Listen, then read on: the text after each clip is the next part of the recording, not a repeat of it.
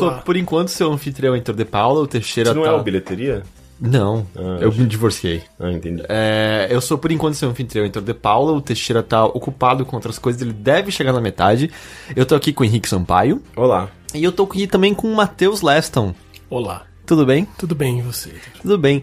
Matheus, vou tentar te apresentar, mas aí você complementa depois, Matheus porque... é tipo Neston com Lester com Neston. É a piada que eu é mais ouvi na minha Sério? Mentira! São vários. Tem Lester, muito.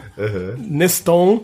E Leston, por causa do Cleston, do Rock Go. Ah, esse eu não. Esse é, passou a época. Passou a época. Não, é, é que que- eu não assistia também. Não, e assim, eu ouvi muito dessa piada também, porque eu estudei com o Matheus... Foi do que? é? Sexta série você tem quantos anos de idade? Eu tinha.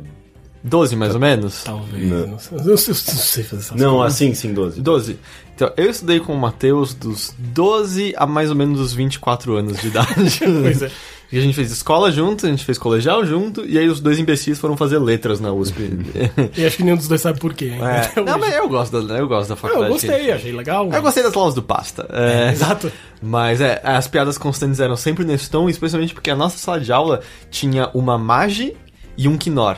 É, sim. Não, a- melhor parte disso é que a Magi e o Quinor eram nomes seguidos na lista de chamada. Mas- mas- Juliana Magi, Leon Quinor. Mentira! Qual a possibilidade? É muito maravilhoso isso. Se alguém estiver ouvindo, desculpa. Ah, eu não acho que ela ouve esse podcast. Ela parece ocupada demais pra Sim. isso. E eu também não falo com ela, tipo, 10 anos, então. Eu falei com ela recentemente. Ah, enfim, eu não me esse Ela se podcast. separou. ah, o Matheus, bom, Matheus, você é músico, certo? Eu posso, eu posso te reduzir a isso? Pode, fica à vontade. É. Não sei, às vezes pode falar que você é um criador multimídia, criador. Ai, que nojo. É, né? que nome feio. É músico, músico acho que é o lance. É músico, apesar de ter feito letras comigo. Pois é. Ah, e você trabalha hoje em dia primariamente com música, apesar de você seguir outras vertentes, né, relacionadas a isso. É, varia um pouco, assim. Acho que de trabalho, de trabalho de ganhar dinheiro, acho que não é tanto com música. Às vezes é com música porque eu faço muita trilha pra. Principalmente publicidade, assim. Mas já fiz outras, por exemplo, as trilhas do Overloader. Eu ia comentar isso, as musiquinhas do Bilheteria e do Mothership foi você quem compôs. Aliás, de favor, muito obrigado. Disponha. Quando a gente for rico, a gente paga. Eu já disse pra desencanar disso, você fica com peso na consciência. Mas, Mas é. já- eu não sabia que você tinha feito coisa publicitária. Tem alguma propaganda Nossa. na televisão que eu ouvi, posso ter ouvido sua música? Talvez. Agora tem uma da. que eu não fiz a música, eu fiz a edição de som, da do Visa, que tá no Facebook. Que é um cara que leva uma menina pra jantar. Não tô ligado. Uma Tá? animação. Não sei se eu vi. Tá aparecendo no Facebook, descobri ontem que tá aparecendo. Eu fiz edição de som de muita coisa. De publicidade eu faço mais edição de som, na Peraí, verdade. mas peraí, qual- explica o que é edição de som. Edição de som é. mandam. Gravam tu- tudo errado e depois Tá, mandam tipo, pra alguém ô, ô, consertar. eu tudo. improvisei um estúdio num apartamento que não deveria ser um estúdio É, e eu que- não quero que tenha tanto eco no meu podcast. é, Isso é uma das coisas, mas é, costuma ser mais grave. Acho que o mais grave foi do tipo. é então, tipo, eu improvisei assim grave. Não, desculpa, desculpa, gente. Não, acho que o mais grave foi uma série que era essa coisa, né? Que hoje em dia tu, ninguém que quer pagar pra fazer propaganda fala que é uma websérie. E daí usa um orçamento de muito reduzido, gravado câmera na mão, assim, e faz uma propaganda disfarçada de websérie. E eu fiz uma pra um celular, que não vou falar o nome, e foi inteira gravada com o celular. O áudio era uma coisa Ah. maravilhosa. E daí era eu que tinha que tentar resolver isso. Então, basicamente, eu conserto os problemas do som, quando alguém faz um barulho que não tinha, tem que tirar. E E dá pra arrumar um áudio dessa maneira? até certo ponto, né? Assim, tem um limite que é sempre, tipo, uma hora, ou você resolve o problema e começa a destruir todo o resto, ou você assume um pouco o problema e deixa o som mais ok, sabe? E ficou ok? É, é, o melhor que podia ser gravado no celular. Mas daí eu faço a trilha, faço isso e daí eu junto tudo. É como se fosse finalização. Sei lá, tem o cara do after que resolve os problemas de vídeo e tem o cara do som que resolve os problemas de áudio. É meio isso, assim. Mas é, no começo eu tava falando até sobre questão de, de falar que era músico ou mais coisas, porque o seu projeto atual, que até queria falar mais sobre ele, é o Orquestra Vermelha. Eu nem sei Sim. se eu cheguei a mencionar no podcast aqui uma vez, eu acho que não, porque quando eu fui assistir o Overloader, acho que não existia ainda. Você não mencionou, talvez, no Games on the Rocks? Talvez no nosso podcast antigo Eu acho eu, tenha falado. sim, eu me lembro. Eu lembro de você falar de mim num dia que você falou do Arrigo Barnabé, eventualmente. É, então, é, é, ok, então eu só me tira essa dúvida, que a Clarissa tava aqui com a gente, E- então, talvez eu tenha mencionado você mais de uma vez. A Clarissa do BuzzFeed. a Clarissa do Passos do BuzzFeed tava aqui com a gente e ela tava falando sobre a Rigo. Quem que saía do ovo da Clara Crocodilo? Não tem ovo, né? Não, tinha num show que ele saía fumando, ele ficava fumando maconha dentro do ovo o show todo. Era o Itamar Assunção, mas era do Ela outro comentou. show, que Ah, era Gigante outro? Negão. Ah, tá. Basicamente ele é o demônio. Ah, É ok. isso. Mas era um ovo. Era um ovo. Tá. Na verdade, era um cara que dá. Puta, puta história absurda. É um cara que, que, que consegue fazer a volta do demônio e engravida uma mulher, e daí tem o ovo, e então basicamente o Itamar Assunção é o anticristo. É a volta do. Então, ou seja, é, é um outro álbum completamente maluco do. do Ele fez logo Arrigo depois da. Clara Crocodilo, e daí foi um lance louco, assim. Eles fizeram só ao vivo, eles não gravaram. E não tinha registro. E daí, sei lá, anos e anos depois, um cara falou: Ô, Arrigo, ó, eu gravei da mesa de som numa fita cassete. Caralho. E daí é isso que tem, na verdade. Então E eles a qualidade conseguiram- é, deram uma limpada? Não, daí tinha uma qualidade ok, porque o cara era o técnico de som, então ele gravou com uma certa qualidade, assim. E o disco que tem por aí, o Gigante Negão, é. É isso, cara, veio daí, senão não ia ter registro. E é um puta show legal pra caramba. Então, mas eu acho que então parte da minha história tava certa, porque a a Clarice tava falando do Itamar Assunção, certo? Uhum. Então eu falei que a parte correta é que o Itamar Assunção fumou muita maconha dentro de um ovo e saía dentro dele. Exatamente. Eu só errei o show em si. É que ele tinha que ficar o show inteiro dentro do ovo esperando, que era só no final que ele saía. E daí ele ficava fumando maconha. Basicamente é essa a história que eu sei. Meu Deus, era tipo. o- o- ele fez um forninho. Um forninho não, uma sauninha. Uma sauninha, sabe? Mas, tipo, só ele. Nossa, eu teria. Tipo, já pensou, já pensou, né? Tipo, eles fazem o show tudo planejado, daí, tipo, ele tá lá fumando o, o show inteiro. De repente abre o negócio, era pra ele, ele sair, ele tá, tipo, capotado, assim, no canto. Ele deve, ele deve sair Teve- com melado amarelo Nossa, lá de assim. Coisa nojenta. Ah, tipo, ele vira. Como é que é o nome daquela coisa melequenta que os caras pegam de bong de maconha? É, o T, T. Ah, sei lá, THC. enfim, eu fui, eu fui longe THC. demais. Eu fui longe É demais. Mas, enfim, antes da gente falar de Rio, eu queria falar do, do orquestra. Então, é o projeto que não. está tocando agora. E justamente eu, eu, eu falo assim de. Falei do negócio de, ah, mas é músico ou projeto audiovisual, porque o orquestra não é só música, certo? Bo- tipo, o orquestra precisa da. Ele precisa estar, ser ao vivo pra funcionar, porque a parte visual dele é extremamente importante, não? É, ele é louco, né? Porque na verdade eu fiz a Orquestra Vermelha quando eu, quando eu ganhei um edital que chama Rumos, do Edital Cultural. E eu ganhei dentro dos rumos de cinema e vídeo. Então eu nunca entendi o que aconteceu. E eu falava, meu, eu não vou ganhar, porque é um projeto de música. E eu sempre concluí no meu coração que era um projeto de música. Mas sim, a parte visual dele é tão forte que, cara, é, ele ganhou. Era uma categoria, na verdade, que chama espetáculo multimídia. Que mais? Parecem duas palavras que não deveriam coexistir uma com a É muito outra. estranho, né? Esses nomes, sei lá, fica tentando. Até Acho que faz sentido, vai, porque envolve mais do que uma mídia, porque é multimídia Sei, e, e é, é um que- espetáculo. Mas é que espetáculo multimídia parece algo que o Silvio Santos diria de alguém no show de calouro, sabe? ah, mas é um espetáculo Não, multimídia. gente, é, é, sei lá, tem a ver com performance, tem a ver com, sei lá, coisas ao vivo e que envolvem várias linguagens. Eu, eu, eu entendo. É, o que eles queriam era coisas tecnológicas, né? Uhum. É isso, né? Esse que isso nome quer dizer, assim. Mas acho que até o Rumos depois ele simplesmente desencanou de categoria. Ele falou agora, ah, ó, manda aí o que vocês quiserem e, na verdade, não sei se a gente tem se entrar na crítica institucional, mas foi meio confuso, porque depois acho que não sabiam muito como analisar. Mas, sei lá, é, faz sentido por um lado, mas por outro lado também tem isso, assim, um pouco... A ideia da orquestra é, é exagerar essa ideia de que eu tenho pra mim, de que todo show é uma experiência visual também, mesmo quando não é o assunto, sabe? Não tem projeção, não tem luz, não tem coisa, mas não tenho dúvida que quando você tá assistindo um show, a visualidade importa tanto quanto. Eu tenho, não tenho dúvida que o jeito que você tá vendo uma coisa muda o jeito que você tá ouvindo ela. Mas também, é, então sabe? só antes da gente entrar nisso, explica por quê, como é que O é que que show, é? é, o Orquestra Vermelha. Na verdade, é assim, eu gravei vários músicos em estúdio e eu gravei e filmei eles. É, e foi, foram todos gravados na contraluz, ou seja, eu gravei só a sombra deles com um fundo branco. E ao vivo sou eu no palco de verdade e tem cinco telas de LED de 2 metros de altura por um de largura, e tá bem grandinho. E esses músicos aparecem lá como se fossem as sombras deles tocando. Então eu gravei eles e eles parecem que estão no palco, mas eles não estão no palco. É só a sombra deles lá. E eu tô na frente de uma outra tela, então fica uma sombra que nem eles, assim. Pode parecer meio um, um truque de, sei lá, de marketing, mas quando você vê uma foto ou quando você vê uma certa distância, de fato não dá pra saber quem tá no palco e quem não tá, assim. É meio mágico. Parece muito legal. É muito legal, eu recomendo. É, então, e aí, aí é justamente assim, e, e eu, eu vi uma das apresentações, acho que eu vi a primeira das apresentações do Orquestra Foi no Vermelha. próprio Itaú Cultural, né? Foi? Foi. Eu não lembro. É, eu lembro que eu queria ter visto essa. E. E aí, por exemplo, quando você fala assim, ah, todo show ao vivo é, é algo visual. E, e eu entendo, assim, porque a gente até conversou aqui outras vezes de. Tem algo muito impactante em você ver.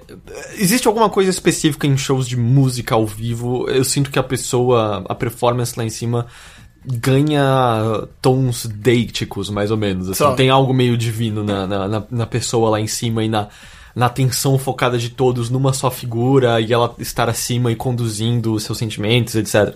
Mas, sei lá, aquele show ao vivo incrível do Portishead, que tem o cara que toca pedrinha, sabe? Portishead. É, que o cara fica fazendo com os pés na Isso é da pedrinha. Bjork. Não, no Portishead. Vespertine da o Portishead Bjork. tem o cara da pedrinha. Não, é o Vespertine da Que ele Bjork. fica pisando nas pedrinhas. É. É aquele barulhinho do começo da Ou música. faz o... Portishead, velho, da pedrinha. Eu acho acho que que eu não me lembro. Ah, é? na tá Eu misturei os dois. Enfim, mas sabe qual é o show do Portishead, Ferrari? Então, ok, o show é bom independente do velho da pedrinha. Apesar que eu gostava bastante do velho da pedrinha. Aquele Mas... que é no estúdio, que são eles tocando no estúdio. É um... Com não, um público meio ao redor. Isso, assim, isso, é. é. Animal. É, então, eu ouvi esse show várias vezes disco, pura e simplesmente, porque é simplesmente é, é muito bom, é muito bom. Sim. E eu não sinto que eu tô necessariamente perdendo algo sem o aspecto visual dele, entende o que eu quero Acho que é dizer? por isso que o DVD desse jogo, que era seu, ficou comigo, tipo, É. cinco anos. É, o do, do Vespertine mesmo, da? Não, não, a gente tá falando do Portishead. Ah, é- tá. Mas É não o- tem Homem das Pedrinhas. Não, tem, aparentemente, Ok. aparentemente eu misturei duas é o coisas. aqui. Ao Vivo em Nova York, né? Uma coisa Acho assim. que é. Anyways. E enquanto, sabe, exatamente o orquestra, tudo bem, a música é boa, mas eu sinto que tem é, tanto que não funcionaria sem você estar vendo, entende? Nisso que eu sinto que ele é Ele, ele foi construído com um elemento visual é, fa- com- fazendo parte do conceito dele. Do Tipo, É, se você então, pudesse sim. gravar só o áudio dele e distribuir num CD, você veria sentido nisso? Então, ah, segredo, eu vou fazer um disco da Ah, é? orquestra, eu vou lançar, só que eu, assim, eu não tenho dúvida que eu vou mudar tudo. Porque é isso, assim, acho que parte da construção do show musical também tem a ver por causa da visualidade. Então, assim, o show, ele é relativamente grande, sei lá, tem uma hora de duração, mas tem uns trechos que, enfim, tem oito minutos. Que se for só pra você ouvir é muito chato, mas ouvindo e vendo é muito legal, porque acontece coisas no vídeo, os músicos mudam de lugar, enfim, muda de cor, ah, mil coisas. Mas tem uma narrativa que daí é isso, eu acho que tem uma ideia de narrativa, sabe? Então esse show ele vai meio construindo junto a visualidade com o som. E se for só o som, sem essa visualidade não funciona. Você tem que pensar separado, é outra coisa. Até acho que isso tem a ver também com era uma coisa muito comum naqueles vídeos de, sei lá, quando iam fazer um ao vivo e daí era meio uma coisa de cinema, né, na década de 80, de 70, que passava no cinema os shows ao vivo e tal. Se aí eu vi o disco, era um pouco diferente. A mixagem às vezes era diferente.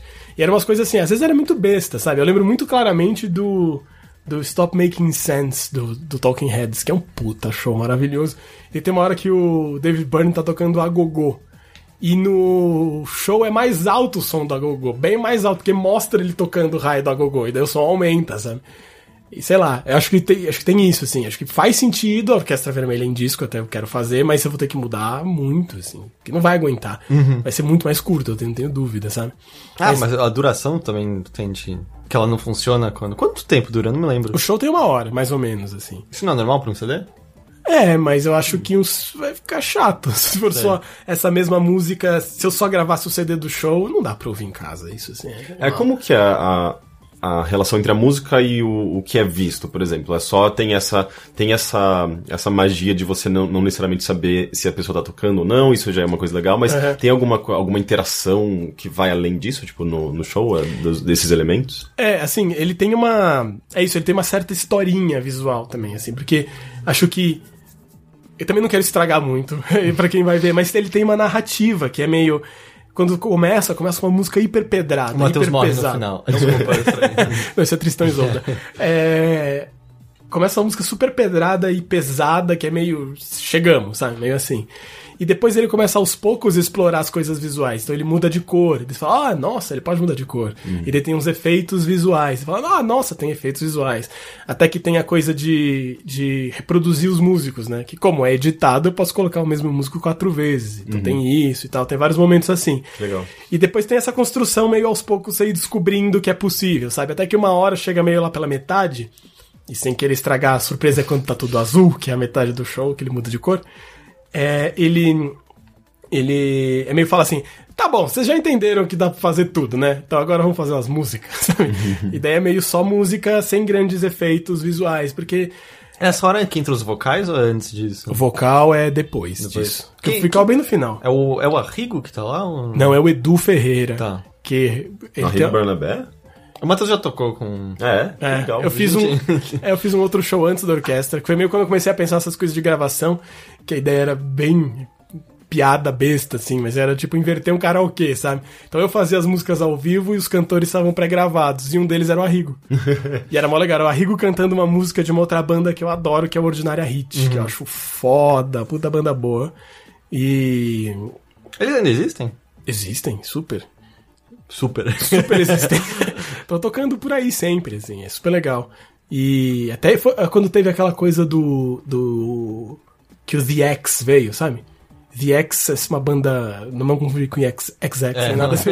The X é, É, uma nem, banda. é que nem o eixo do mal da Segunda Guerra Mundial, The Axis. É tipo, É, não, é, não. é X de EX. Ah, The tá. X. Tipo, é do ex-namorados Exato, barra ou namorados. ex, é isso. E é uma, uma banda holandesa, anarquista, maravilhosa, boa pra caramba. E deles estavam envolvidos quando eles trouxeram os caras e tal, tocaram juntos, foi bem legal. Mas enfim. Mas voltando, então quem que tem no vocal da Orquestra Vermelha? É, vocal é só o Edu. Só o Edu. Que é o Edu Ferreira, mas assim, não é. na- é, um show, é um show de música instrumental, não tem letra. Ele tá É, é um looping, é, tipo, repete bastante, né, o que ele tá cantando. É, é que é um, é um momento em que repete o que ele tá cantando e daí vai adicionando outros sobreposições dele mesmo. Então até que vira um coralzinho de Edus cantando. É, eu, é eu maravilhoso. lembro, eu lembro de bom. achar interessante quando eu, eu assisti, assim, porque ficam, sei lá, ficam claros certas estruturas, acho que algumas repetições até que você usa de alguns músicos, mas no vocal é quando fica mais claro de todos, assim, que tem... O, o vídeo até volta, não volta alguns pedaços? É, Ou- tem umas horas que é bem glitch, assim, né? Bem É, cortadão. e, e eu sempre eu achei curioso, né? Porque é o, é o momento mais claro que tem, como você falou, esse glitch. E o rosto dele é o, é o mais claro de todos os músicos. É porque ele tá de também. lado, né? Uhum. Nossa, é verdade, eu tinha pensado nisso. que da hora. Não, é isso, assim, acho que muita coisa. É isso, o projeto ele foi feito meio por edital, sabe? Então, assim, você tem que inscrever sem nunca ter feito. Você tem que escrever um texto conceitual, você tem que justificar. Teve uma banca pra eu falar do projeto, por que que eu achava que o projeto era importante. E é muito louco, né, cara? Que você inventa um monte de coisa, você tem muitas expectativas e você Tô começando sabe. a acreditar na minha própria bullshit em certo momento. Exatamente. E uma hora você não sabe se vai funcionar isso ou não. Então eu descobri muita coisa do show conversando com as pessoas depois que assistiram o show. E, tipo, Eu o conceito sabia. inicial que você tinha não era necessariamente igual àquele que se materializou no fim das contas. Não, não era. Não era. Assim, uma coisa que. que é, tinha muito essa, coi- essa, essa coisa de pensar sobre visualidade, bababá, mas eu não tinha muito pensado. Coisa ir- irônica, eu não tinha pensado muito sobre a profundidade de como seria essa música. Mas no fim eu chamei uns músicos tão legais que ficou muito bom a música. Por isso que eu quero lançar um disco, porque. Mano, é uma gravação que eu chamei só gente foda e ficou muito incrível. Eu preciso usar isso pra alguma coisa, sabe? Só dá o nome de alguns dos músicos que Dou de juntos? todos. É o. Não, eu só quero alguns, desculpa. É, são poucos, então tá tudo Eu bem. tô brincando. O Edu Ferreira, que eu já falei, ele canta e toca guitarra. O Maurício Orsolini, que também estudou com a gente na escola, e é um pianista maravilhoso. Ele tocou piano elétrico. Gustavo Boni tocou baixo. O Santiago tocou bateria, que tem uma banda com o Edu que chama Cosmogun, inclusive, se alguém quiser. É foda a banda. E Paulo Braga tocou piano, que é, mano, é um monstro debulhador do piano, toca dentro do piano, toca piano com o braço, é muito engraçado. E, tô esquecendo alguém, o Richard Firmino, que tocou sax, tenor, barítono, trompete e tuba. E acho que é isso. Falei Então, seis? Sim. Então tá. E eu, eu lembro assim, na, na época da, da concepção do projeto, ah, tinha até com uma. Eu, como alguém que, sei lá, eu, eu não estudo música, eu lembro que eu conversava com você, por exemplo, ah, fui no show do Daft Punk, eu ia num show eletrônico, falava com você dizendo.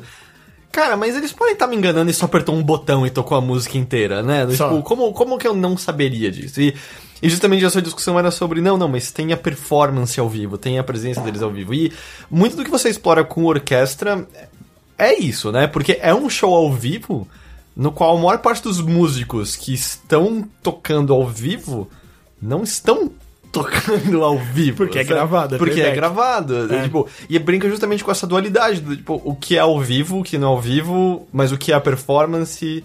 É, e tem uma coisa até de, de, de improvisação também, porque os músicos todos gravaram de improvisação. O Paulo Braga, o pianista, inclusive, ele não ouviu as músicas antes. Ele falou, não quero ouvir nenhuma vez. Dá play, eu vou sair tocando. E foi isso. E, e, e é louco, porque... E, e, é, e é curioso, porque o que eu toco ao vivo é muito básico, é muito simples. E eu não mudo, eu toco sempre a mesma coisa. Então, assim, eu que teria a chance de improvisar, eu faço a mesma coisa, e os caras que estão improvisando estão pré-gravados, então a improvisação é sempre igual. então, então, tipo, várias contradições. É isso, de ao vivo, de ser ao vivo e pré-gravado, de ser eletrônico e de ser. Porque, enfim, sai tudo no computador. Então, é música eletrônica ou é música acústica, sabe?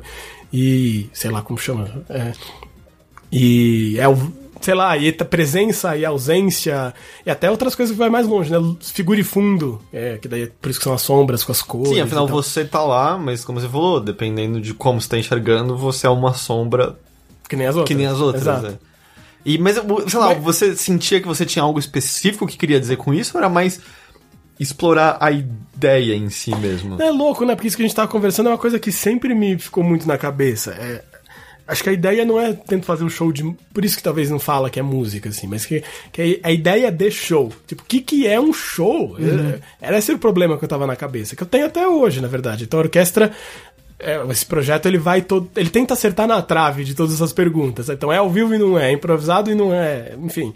Mas é um puta problema, eu acho. É um problema que tem que pensar hoje em dia. Que eu, eu acho que pra fazer um bom show você tem que estar pensando, puta, o que, que é um show, sabe? Até pela que noção- experiência que eu quero fazer. Exatamente do que, que o músico tá fazendo lá em cima, porque eu, acho que a gente tem um, um gosto similar nisso, eu acho que você também, Henrique, bate nessa, de com algumas raras exceções, sei lá, a não sei que a gente esteja vendo o Roger Waters ou o David Só, Gilmour só. em cima de um palco, eu acho que não tem coisa pra mim mais chata do que a figura do Guitar Hero fazendo solos infindáveis com a guitarra que é muito do que acho que durante muito tempo envolveu, né, a presença do, do showman. Uhum. E não tem nada a ver com o que eu quero ver num, num palco, assim, de maneira nenhuma. Pra mim, ver, sei lá, aspirações do, do Kaká, do objeto amarelo, fazendo aquele barulho branco de Só. uma hora seguida numa caixa de som, que pra todos os propósitos e intenções, ele só fazia. Era uma hora seguida, tipo. Drone, puro drone. Era um saco. E era incrível, eu não sei explicar. Você ia gostar do, do, do show daquela banda que você conhe- conhecia e eu não conhecia na virada cultural ah, alemã? Ah, era. O Matheus conhece também. É... Não sei do que vocês estão falando. É, Esqueci o nome dele. Ah, é o nome de um, de um filósofo, não é? É, o nome de um filósofo. Alemão. Faust? Faust. Faust é animal, Faust. Ah, eles tocaram na virada cultural. Eu sei, mas é que eu tava tocando também, por isso que eu não Então, fui. é, eu lembro que eu fiquei de, de, de, de ver o seu show, daí, tipo, tava com uns amigos também, eles falaram, ah, não, vamos pra cá, não sei o que, daí eu segui eles e eu acabei não vendo. Desculpa. Só, não, bem. Mas Era é- no Sesc Piranga, era meio longe. Mas, é, mas aí fica essa coisa engraçada, porque, vamos dizer, exi- existe. eh, O show do Fausto tinha, por exemplo, duas mulheres eh, fazendo crochê no meio do show, eles ficavam lá pirando, tipo, num sons assim, tipo, que provavelmente é- de- devia ser diferente do CD, mas era um negócio muito mais esten- estendido e que, sabe, sabe sei lá, tipo, tinha uma razão pra aquelas pessoas estarem ali e tinha alguma razão para as mulheres estarem ali fazendo aquele crochê que eu não entendi até agora. Mas é, e, e assim, eu, eu, eu não entendo mal, assim, eu, eu, eu não tô dizendo que eu, eu não compreendo e não admiro o fato de uma proeza técnica incrível num solo de guitarra extremamente bem elaborado É claro. e tal. É, Eu pessoalmente acho meio chato, só essa é a minha única coisa. Não, mas e... é isso, isso que você tava falando de, de- Tem a ver um pouco essa discussão com essa que você falou de playback, sabe? Que eu lembro, nossa, que ficou muito na minha cabeça, é, e tem a ver com virtuosismo também, que é muito louco pensar como é que é virtuose agora falando de música eletrônica, né? Que tem os virtuosos de música eletrônica, eu acho também. Que daí eu fui ver no mesmo dia no, no Sonar, alguns anos atrás, agora eu não lembro, aquele que veio. Ah, foi o Kraftwerk. sonar aqui no Brasil, eu tava lá. É, então, que tocou o. Mogwai. Tocou o Mogwai, que foi foda, mas daí teve também o, o Justice E um pouco depois teve o. Justice no, no Sonar também? Justice, foi? Ah, eu acho que eu já, já tinha visto num Skull Beats anterior, eu não, não foi nesse Então, dia. acho que você não perdeu nada. Isso é a minha, minha opinião.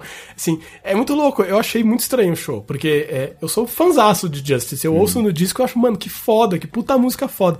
E ao vivo era muito claro que era um playbackão, assim. É, é, tipo, muito tentando claro. simplesmente emular o som que eles já fazem de, de estúdio. Eu acho que não tava nem tentando emular. Era o mesmo eles- som. Eu acho que era o mesmo som. Eles deram play. Deram play, eu é acho. muito horrível. Porque tinha os visuais todos sincronizados Uhum. e tal. E tecnicamente é uma coisa difícil de fazer. E ficou muito claro quando o palco abre e dentro tem um piano. E daí o cara toca o piano de costas. Que daí você não consegue ver ele tocando, sabe? Uhum.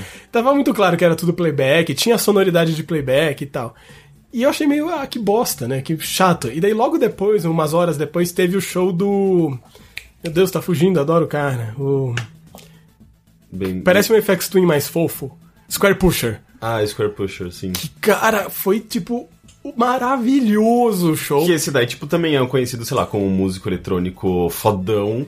E, E era meio playback também. Também? Também, mas o show foi foda. E eu fiquei muito na minha cabeça, tipo, por que, que eu gostei tanto de um show e o outro É, não? eu mas às vezes é mais pela. Não é o. O, O espetáculo O espetáculo visual, em si, assim. mas a energia contida ao, seu redor, no público, sei lá, como aquela música acaba reverberando nas pessoas. Às vezes isso também. Mas é que o. Justice tava, mano, tava rever- reverberando muito das pessoas. amam, é, Amam, estavam gritando, as meninas mostrando o peito. Era uma coisa louca, assim, de- literalmente, sabe? Era uma loucura o show do Justice. E o do Square Push tinha um monte de gente, tipo, olhando assim, que caralho é isso que Mas tá será que não é acontecendo? porque é mais experimental também? Eu não sei, mas é que dava pra ver ali. O que me pareceu que o que ele tava fazendo era meio controlando uns volumes, colocando uns efeitos e tal. Mas era Mas meio uma coisa como saber, pré-gravada. né? Essa... Mas, mas era muito foda, era muito sincero isso, sabe? Porque eu acho que um pouco foi isso. O, o cara não tava tentando enganar ninguém. O Justice estava. Tava tentando fingir que tava tocando, assim. Teve uma hora até que tava fazendo um, um barulho meio de sirene, assim, tipo. "Ué, ué", E eles estavam meio fingindo que estavam fazendo num botão com a mão. Ah, cara, vocês estão fazendo isso. E teve aquela, até aquela foto famosa deles, né, no Google. Que você procura no Google Images aparece, colocam Justice Cable, que é que é tipo ele, eles tocando ao vivo com controlador MIDI assim e tá o cabo desligado. Sério? Jura? aí? É Ah, muito cara. foda, é É, muito e, e eu lembro, a situação. eu, eu fui. Eu vi o Daft Punk ao vivo uma vez, quando eles tocaram. Acho que foi no Team Festival aqui, que foi o que teve o Yeah Yeah Yes. Aqui teve também a, a, a O pirâmide. TV, TV on the Radio. Ah, é, tinha a pirâmide, é. Eu pedi esse show. Então, Perdi e, também esse e que assim, Triste. Pode ser que tudo que eles fizeram ali foi apertar um botão. Pode ser que eram só dois caras usando as máscaras. Eu não sei. É tipo Outros dois caras. patati- É, exato, falso, exato, né? exato.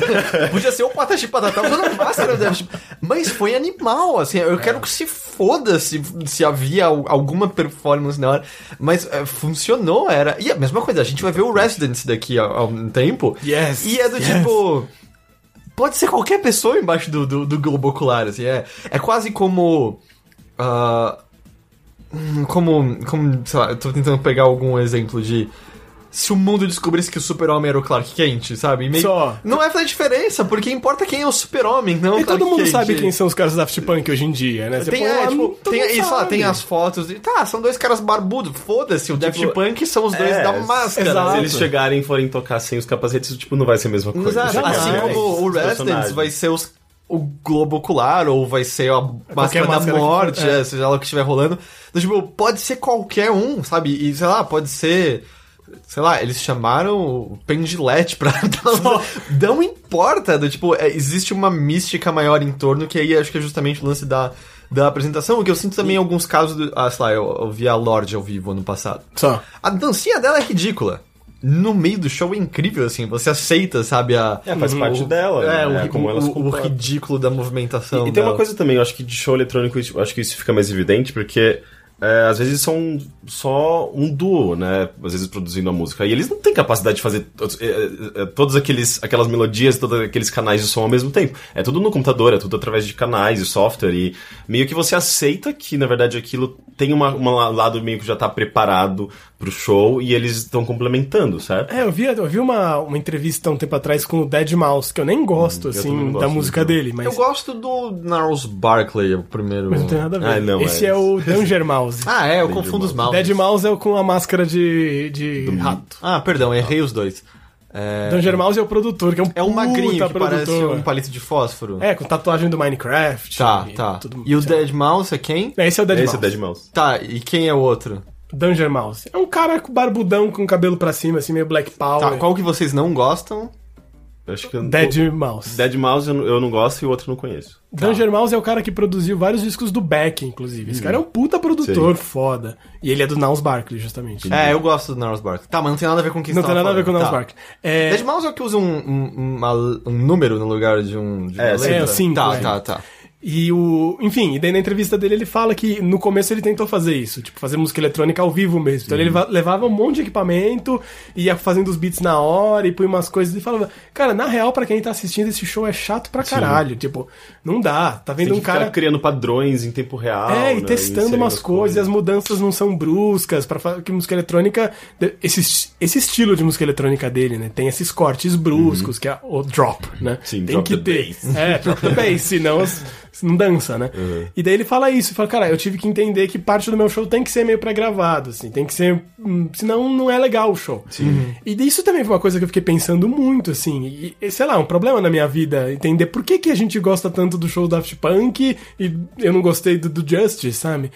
Eu não sei, de verdade eu não sei, mas eu acho louco isso, que... que o que, que é performance hoje em dia de música, né? Principalmente hoje em dia que música eletrônica tá bombando, um monte de gente faz faz playback, mesmo quando não é música eletrônica, né? Solta umas bases pré-gravadas, coisas assim. E pessoas que supostamente são boas, né? Tipo, capazes de. de, de, de Pois é que não é sem, mais cair na esse- fra- é, Sem cair na frase do Faustão, né? De quem sabe faz ao vivo. faz ao vivo. Mas são pessoas que você sabe, não, tipo, é, essa pessoa sabe cantar. Ah, esse cara sabe tocar o instrumento de escolha dele. Ah, pois mas, é isso que eu acho, que isso que eu tava falando, que eu acho que às vezes vira um outro tipo de virtuosismo, sabe? Por exemplo, o show do Daft Punk eu acho um show hiper virtuoso, cara. Que você vai ouvir o disco, você fala, mano, não é possível que eles estão misturando essa música com essa, sabe?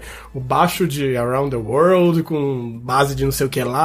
E daí você vê o vídeo e é diferente, é outra coisa. Eles estão fazendo ao vivo mesmo. E você fala, cara, isso é muito virtuoso. É, São uns malucos de máscara apertando uns botões, mas, cara, que coisa louca. que até, até, sei lá, acho que parte do virtuosismo de música eletrônica é que você fazer música eletrônica você precisa construir o seu próprio sistema, né? Você precisa inventar suas máquinas do zero, quase. Ah, eu vou usar isso com isso, ligado nisso, ligado nisso. E, cara, tem uns caras que são uns virtuosos do bagulho. Mas você não Quer sente dizer, que a, a, vamos dizer, a apreciação e, e quase que o desgosto de quando não é. não tá realmente rolando ali na sua frente vem da. sei lá, da associação, vamos dizer, com craft? Que do tipo, é o artesão de fato construindo, sabe? A arte ali na sua frente e você vendo em vez de. Porque, ah, se ele pré-fabricou lá atrás, ele conseguiu ajustar tudo como ele queria, enquanto a performance ao vivo sei lá, no imaginário pelo menos pede que, que isso não, não venha pronto de antemão? Eu não sei. Porque ninguém pediria, claro, escreva um livro ao vivo na nossa frente agora, É, sabe? então, pois é. Mas música ou, ou, sei lá, coisas que não tem como acontecer se não forem ao vivo, mais ou menos, mas, sei lá, dança, por exemplo, você, sabe, você espera que vá acontecer espontaneamente na sua frente. É que eu não sei, eu- eu acho que não tem como falar que qualquer músico pode ser um João Gilberto sentado tocando violão, um cara com um banquinho de violão. Não, não quero dizer que é- é- ele sabe o que ele vai fazer lá também. Ele tá fazendo a coisa na- ao vivo na sua frente, tá? Eu não quero entrar nessa discussão super ontológica Aham. e mística sobre o que é ao vivo, mas eu não sei se isso tira a graça, porque você tem que partir do princípio de que parte das músicas hoje em dia são irreproduzíveis ao vivo, né? Acho que esse é o lance. Que você, ouve as coisas, elas são gravadas em estúdio, são feitas em estúdio. É assim que música pop funciona hoje em dia, né? Você- É, eu assisti a um show, que- por exemplo, do Hot Chip há um tempo, acho que no Cine Joia. E eu não gostei do show, porque ele não tinha nada a ver com o que eu esperava da, da música Sim, do do estúdio. estúdio. É, sabe? então. É, muito esquisito com decepcionante, às vezes, porque Sim. parece que. "Ah, Mas por que vocês não tentaram adaptar de algum jeito, Uhum. por exemplo, de. de Porque, é, é, é, tipo, a música, eu, eu conheço Hot Chip como uma banda que faz um dance esquisito, que eu adoro, sabe? Sim. E daí, de repente, ali eles parecem uma banda de rock, sabe? Ah. Tipo, é, é, você ouvia só os instrumentos acústicos e o, o que era eletrônico era praticamente inaudível. E daí eu ficava, ok, isso não, não é Hot Chip que eu conheço, sabe? Uhum. Não sei se estou gostando desse show. Então é meio que eles tinham uma tentativa de tentar é, fazer um som ao vivo, mas era tão diferente daquilo que você estava acostumado que o show pra mim foi ruim, sabe? Sim, e é, Então e que é muito engraçado, né? Sempre essa noção que você tem de. ah, o álbum de estúdio é o, o- sei lá, o. a prova, sabe? Sim. E aí o ao vivo tem que tentar, tipo, dançar em volta daquilo. E aí quando não dá certo nem um pouco. Mas volta ao vivo pra mim sempre foi extremamente decepcionante, porque eles não sabem adaptar as músicas, tem, sei lá, elementos demais no estúdio que É não que eu acho ali. que também a gente não pode achar que. Eu acho, eu acho assim. Parte desse problema é que as coisas são super produzidas no estúdio, né? Então você pega um som e daí você fica lá mexendo nele, daí passa por dois mil equalizadores e compressores e ai, até achar o som que você quer, beleza. E isso é irreproduzível ao vivo, a não ser que você faça uma super produção ao vivo, sabe? Então, sei lá, por exemplo, Nine Inch Nails, você ouve aquilo no disco você fala, mano, ele não vai reproduzir isso ao vivo. E daí ele não reproduz, mas ele faz um bagulho tão foda ao vivo, você fala, cara. Você nem se importa. Mas, Você acaba mano- compensando, né, de alguma outra forma. Pois é, Tipo, mas eu- surpreendendo o, o público. Mas eu não acho que ser super produzido o disco é um problema também, sabe? Não pode achar isso, porque o disco é uma outra mídia mesmo, assim. Mas tem essa confusão, né? Que que, que, que rola? Eu não sei, eu não sei explicar direito, assim, mas. É, é claro que é super bem produzido. Você tá fazendo uma coisa que é fixa, é única e vai ficar pra aspas gigantescas pra sempre. Você tem que fazer um negócio o mais bem acabado possível. E. E daí entra o resto da indústria da música, né? Que não é só o músico que vai estar lá. É o músico, é o produtor, é o técnico de som, é o engenheiro de mixagem, engenheiro de masterização. Cada um noiando no, no seu fazer, sabe? Ao vivo você tem mais ou menos a mesma coisa se você tiver uma super produção. Você tem o técnico de guitarra, você tem o técnico de baixo, você tem um mixador, você tem não sei o que lá, sabe? Mas é é isso, assim, é um pouco. Eu, eu, acho que tem gente que acha que essa superprodução é um erro, sabe? É Aquela galera que fala, ai não, você vai lá e grava um disco. Mu- Muito jazzista fala isso, você vai lá e o cara comprime tudo. Como se fosse um problema a compressão, sabe? Não, pode ser que você use compressão muito mal, mas daí você tá mixando com um cara muito ruim. Você tem que mixar com um cara bom. Mas é isso, tem que produzir, porque a mídia é outro negócio, sabe? É, não, querer limitar de qualquer forma dessa maneira parece, sei lá, qualquer vertente literária que é só pode falar desses assuntos, ou vertente, sei lá, de teatro, que não, todo Não, não tempo de teatro isso. Eu só acho que pode o problema passar... é virar um produto, né? Porque daí quando você vai Mas no não- show, você espera que seja a mesma Tá. coisa do disco. E não é nada a ver com Mas o acha disco. que, tá- é, sei lá, é que eu... Tô falando de eu- música hiper pop. É, então é que eu não vejo tanto problema com a ideia de produto, mas eu entendo isso, criar uma falsa expectativa, uma, fal- uma falsa noção do que deve ser a música ao vivo em relação ao. Não, também não tenho problema com ser produto, mas ser um bem de consumo, assim, que você espera mesmo que seja igual. Porque, ah, eu quero isso! Quero no show da Lady Gaga, eu quero ver isso desse jeito, sabe? E é isso, assim, tem gente que você vai no show e você sabe que não vai ser a mesma coisa, mas você vai por isso, né? É, mas tem também a questão de que eles, eh, às vezes, sa- sabem a da, da impossibilidade de reproduzir aquele som ao vivo e eles tentam contornar de uma outra forma. É dão uma claro, nova é. textura pra música, dão uma, uma nova... A Madonna faz isso muito bem. Os shows da Madonna são incríveis. E, tipo, e as músicas não são necessariamente parecidas com, com as originais, né? Claro. Então isso é muito legal. É, porque daí é quase tentativa de fazer uma. É isso, entender que o show é uma outra experiência diferente e que. No caso da Madonna, que já tá há alguns anos tocando as músicas iguais no palco, né? Então agora vamos fazer alguma coisa, sabe? E eu acho que pra muita gente também é. Imagino que pra muito músico que toca há muitos anos também é pra ele isso, né? Porque se ele ficar tocando a mesma música do mesmo jeito durante 30 anos, pelo amor de Deus, né? Um show que eu vi recentemente, aliás, um show, Deve ser meio chato. um- uma, uma apresentação, eu acho que, não sei se era de um, eu não, eu não vou lembrar, mas você conhece Beths? Acho que eu nunca ouvi direito, mas eu sei o que É, é um produtor novinho, deve ter, sei lá, tipo, é mais novo do que a gente. Nove anos de idade. Não, não, Super novo. uns 23, 24 anos. É, ele é um produtor de música eletrônica e ele é muito bom, assim, as músicas são bem melancólicas, meio... O último álbum dele é basicamente sobre morte, assim, é, tipo, é um cara meio, meio depressivo, mas não no Twitter. No Twitter ele é muito loucão maconheiro. Ah, mas eu acho que essa. É muito melhor não ser depressivo no Twitter, cara. Sim, eu sim, sou a não, favor. é. Eu a Não, é, eu só acho engraçado, porque eu conheci ele de uma forma e de repente eu comecei a seguir ele no Twitter. Falei, nossa, ele não parece nada a ver com aquilo que eu Só. ouvia. E daí, tipo, e ele tem uma apresentação, acho que não sei se é pra um site de música eletrônica, e ele grava, ele faz um showzinho ao vivo no- na redação dessa, da- desse site. É, pro público, né, pros jornalistas que estão acompanhando e, tipo, levando os equipamentos dele. É ele e um outro cara, basicamente. E ele faz uma coisa incrível, sabe? Tipo, ele canta ao vivo e, é, tipo, a, ele, ele, ele faz os padrões das músicas em tempo real, ele vai adicionando efeitos, tudo no- nos, nos, nos pads e nos, nos sintetiza- sintetizadores dele, as melodias, ele mantém a melodia, tipo, ele cria a melodia, joga pra um pad, já, tipo, vai ativando. E é, é muito legal, sabe? Tipo, é, e ver o processo é, de recriação do que já foi criado ao vivo em, tipo, em questão de 10 minutos, sabe? E ele cantando umas três ou quatro músicas, é, tipo, sem parar, sabe? É fantástico, assim, é muito, muito foda. E, é, sei lá, eu fiquei bem fascinado. Nossa, é se- uma pira que eu tenho muito também, ver é, é coisas, muito sabe? legal ver, tipo, a- a- o negócio em tempo real, sabe? Mas dá pra entender que isso não, não funciona, sei lá, na The Edge, né? Assim. Uhum. Esse é o lance. tipo, um cara lá 10 minutos preparando um loopzinho, não, vai rolar. Acho que esse é o problema.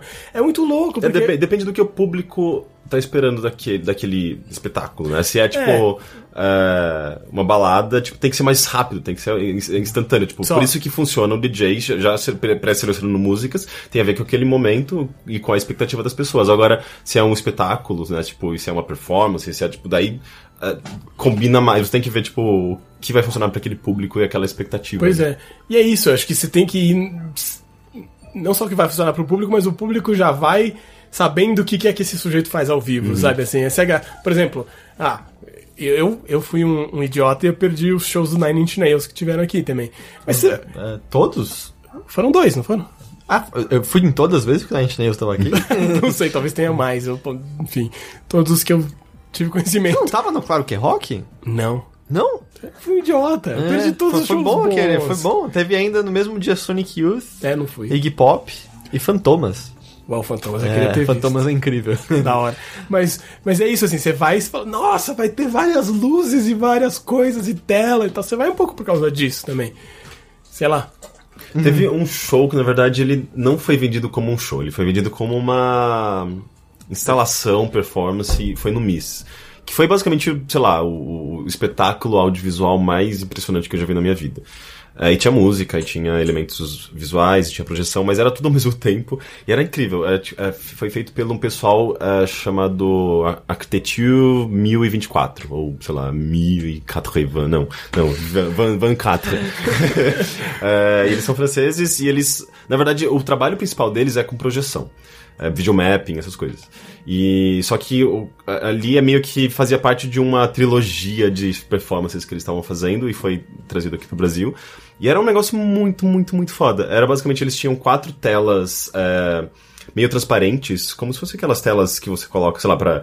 é, Quase um tecido, assim? é, tipo, sabe aquelas telas que você coloca na janela pro mosquito não entrar? Ah, tá, tá. Tipo, várias telas daquelas, umas quatro. E eles faziam umas projeções nessas telas que davam uma profundidade, então você tinha uma, uma sensação de 3D. eh, e eles ficavam no meio, eh, tipo, sei lá, entre. entre são, eram quatro telas, eles ficavam no meio dessas telas.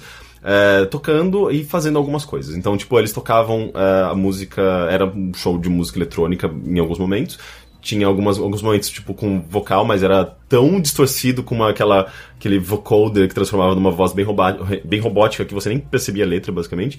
E tudo isso sincronizava com o vídeo que ficava passando na- nessa tela, sempre, tipo, sei lá, na hora que eles falavam, vinha, tipo, um, uma, uma- um rosto bem Kraftwerk falando, abrindo a boca, com expressões faciais. Daí tinha alguns momentos que eh, eles deixavam, tipo, um som rolando e pegavam, tipo, umas... umas umas lâmpadas fluorescentes que tinha, tipo, também uma corda, como se fosse uma, uma, uma, uma corda de, de guitarra. é, e, e tocavam essa lâmpada fluorescente com essa corda, tipo, eles vibravam e faziam, tipo, um som super áspero e metálico. Às vezes eles passavam, raspavam essa corda, tipo, na...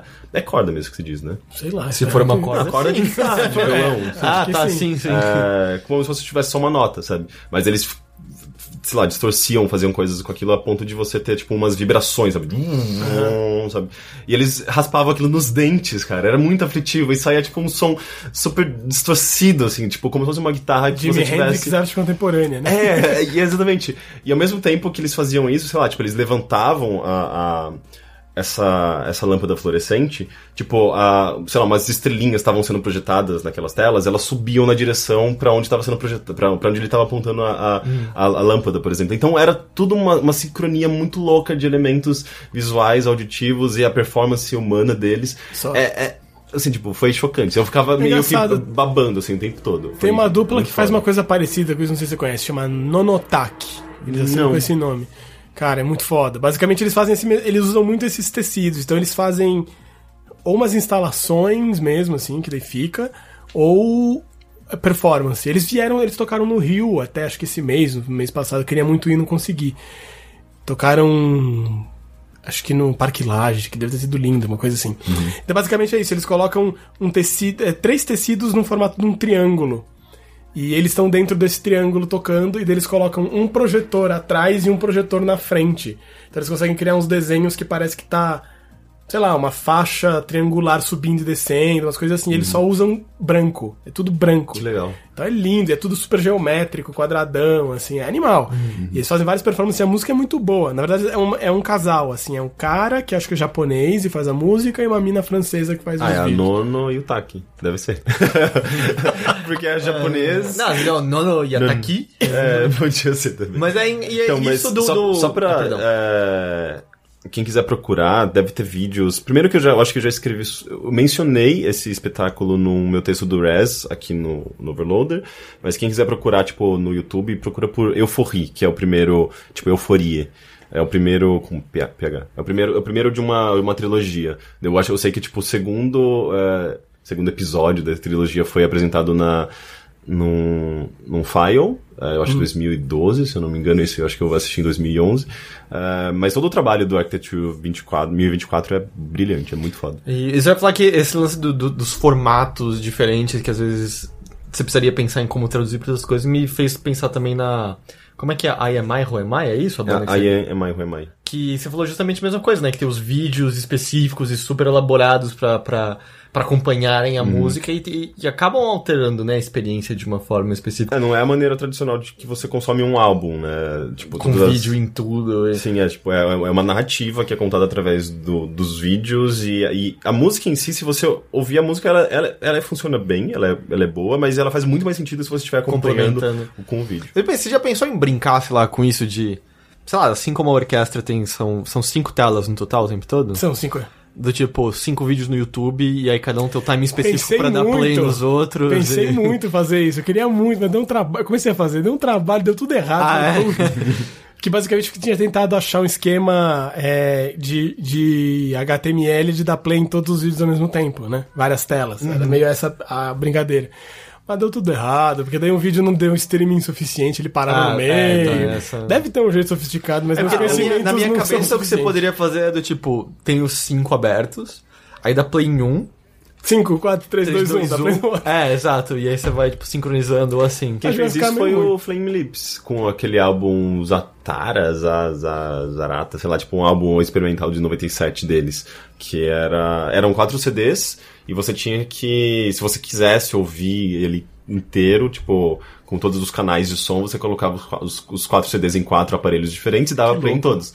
É, e daí, tipo, eles adaptaram pro YouTube, né, esse, esse álbum. Então, os- Ah, as músicas estão lá, tipo, em canais diferentes. Daí eles recomendam você colocar em diferentes Telas. sei lá, é, diferentes telas, né? Tipo, diferentes celulares Janelas. ou, Ah, ou- celular. É, porque facilita, né, eu acho. É, mas você não tem quatro mouses pra todos os mouses da Play ao mesmo tempo. E aí, além de tudo, você poderia sincronizar tudo com o Mágico de Oz. Yeah, eu tava pensando nisso. Eu tava pensando nisso.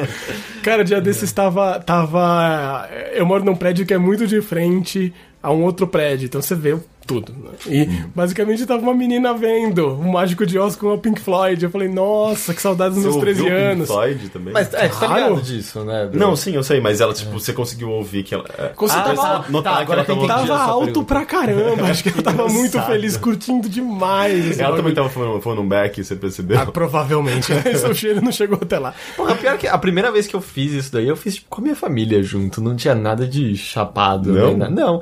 Sentei, a gente tinha ouvido no rádio, porque. Na Kiss FM. A internet. Não, muito antes de Kiss FM, né? A internet era um bicho estranho ainda, eu acho. E aí, do tipo, tocando filme e meu pai contando o tempo certo pra dar play no disco. É o, é o segundo rugido do leão, né? O esquema deixa eu lembrar assim do assim. Metro Golden Mayer. É, do- exato. Ne- Nesse leão eu ia assim. falar, é porque o leão aparece muito depois já, não é? Eu Tanto nunca que. fiz essa experiência. Ah, Aliás, eu tem- acho que eu tentei fazer, não deu É, certo. Assim, tem coisas que eu não Depois, sei se casam ou casam porque a gente tá querendo encontrar significado. Mas tem umas que são muito impressionantes. Tem, é, tipo, né? a Dora tirando pra cima e fazendo barulho do avião, eu me lembro disso. Não, que eu me lembro de duas. o Uma Toca Money quando entra o colorido, que custou dinheiro pra cacete. Exato, quando mostra a estrada de tijolos, daí abre, ah, ela abrindo a porta, né? Sim. Mostra com essa mana aí nessa ordem. Uou!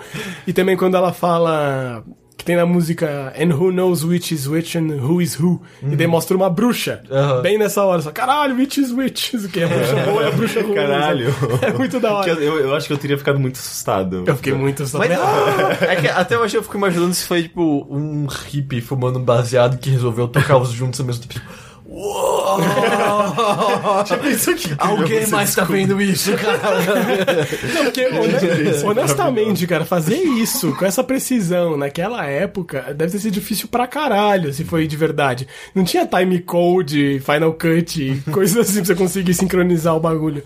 Se for verdadeiro, cara, parabéns pra eles. Ah, Não, mesmo se não é, for que verdadeiro, é, tipo, é muito. é, não, não vai acontecer novamente, né? Sabe? É uma coincidência tão grande na face da É, é, Terra. tipo assim, é- é- acho que eles confirmaram já que é verdadeiro, não confirmaram? Eu só, eu só eu sinto assim, como depois que você sabe que algumas coisas casam, você começar a caçar outras que pra você casam, mas que talvez não fossem claro, intencionais, sabe? Mas é que é isso, né? Na- pe- pelo menos eu vi, sei lá, 13 anos, 14 anos, É. enfim. Aquela fase que você tá, ina- você tá imerso na teoria da conspiração, né? Só descobrindo o mundo, Eu fórum ontem, cara. É, então, só caramba, e daí você descobre isso e fala, uou! Pra mim eu pirei. Aí o foda demais. é quando as pessoas param de ter 14 anos e continuam nessas teorias. Nada contra gostar de Pink Floyd, eu adoro. Não, não, não, não, não tô falando de Pink Floyd, tô falando de Conspiração. pessoas que descobrem as- a verdade em fóruns da internet. Entendi. Ah, mas enfim, só quando você falou sobre o fato de que as músicas foram improvisadas. Mas aí que tá, você então não tinha nem noção. Você falou que o projeto mudou bastante enquanto mais você foi estudando, mas você tinha uma noção, sei lá, do que você queria passar com a música, que tipo de estrutura ela teria? Ou era meio que a ideia foi brincar com bons músicos mesmo? Não, a ideia foi meio acreditar muito no poder de edição de música eletrônica, que é uma coisa que eu gosto muito de pensar também, assim. Que nem, sei lá, acho que uma coisa que era meio uma referência pra mim, que acho que você ouviu bastante. E, inclusive, é isso que você tá confundindo com as pedrinhas da Bjork, que é o Matmos, que é uma dupla de música eletrônica que fazem as coisas da Bjork, que são eles raspando coisa, o, o pé na pedrinha, no Vespertine ao vivo.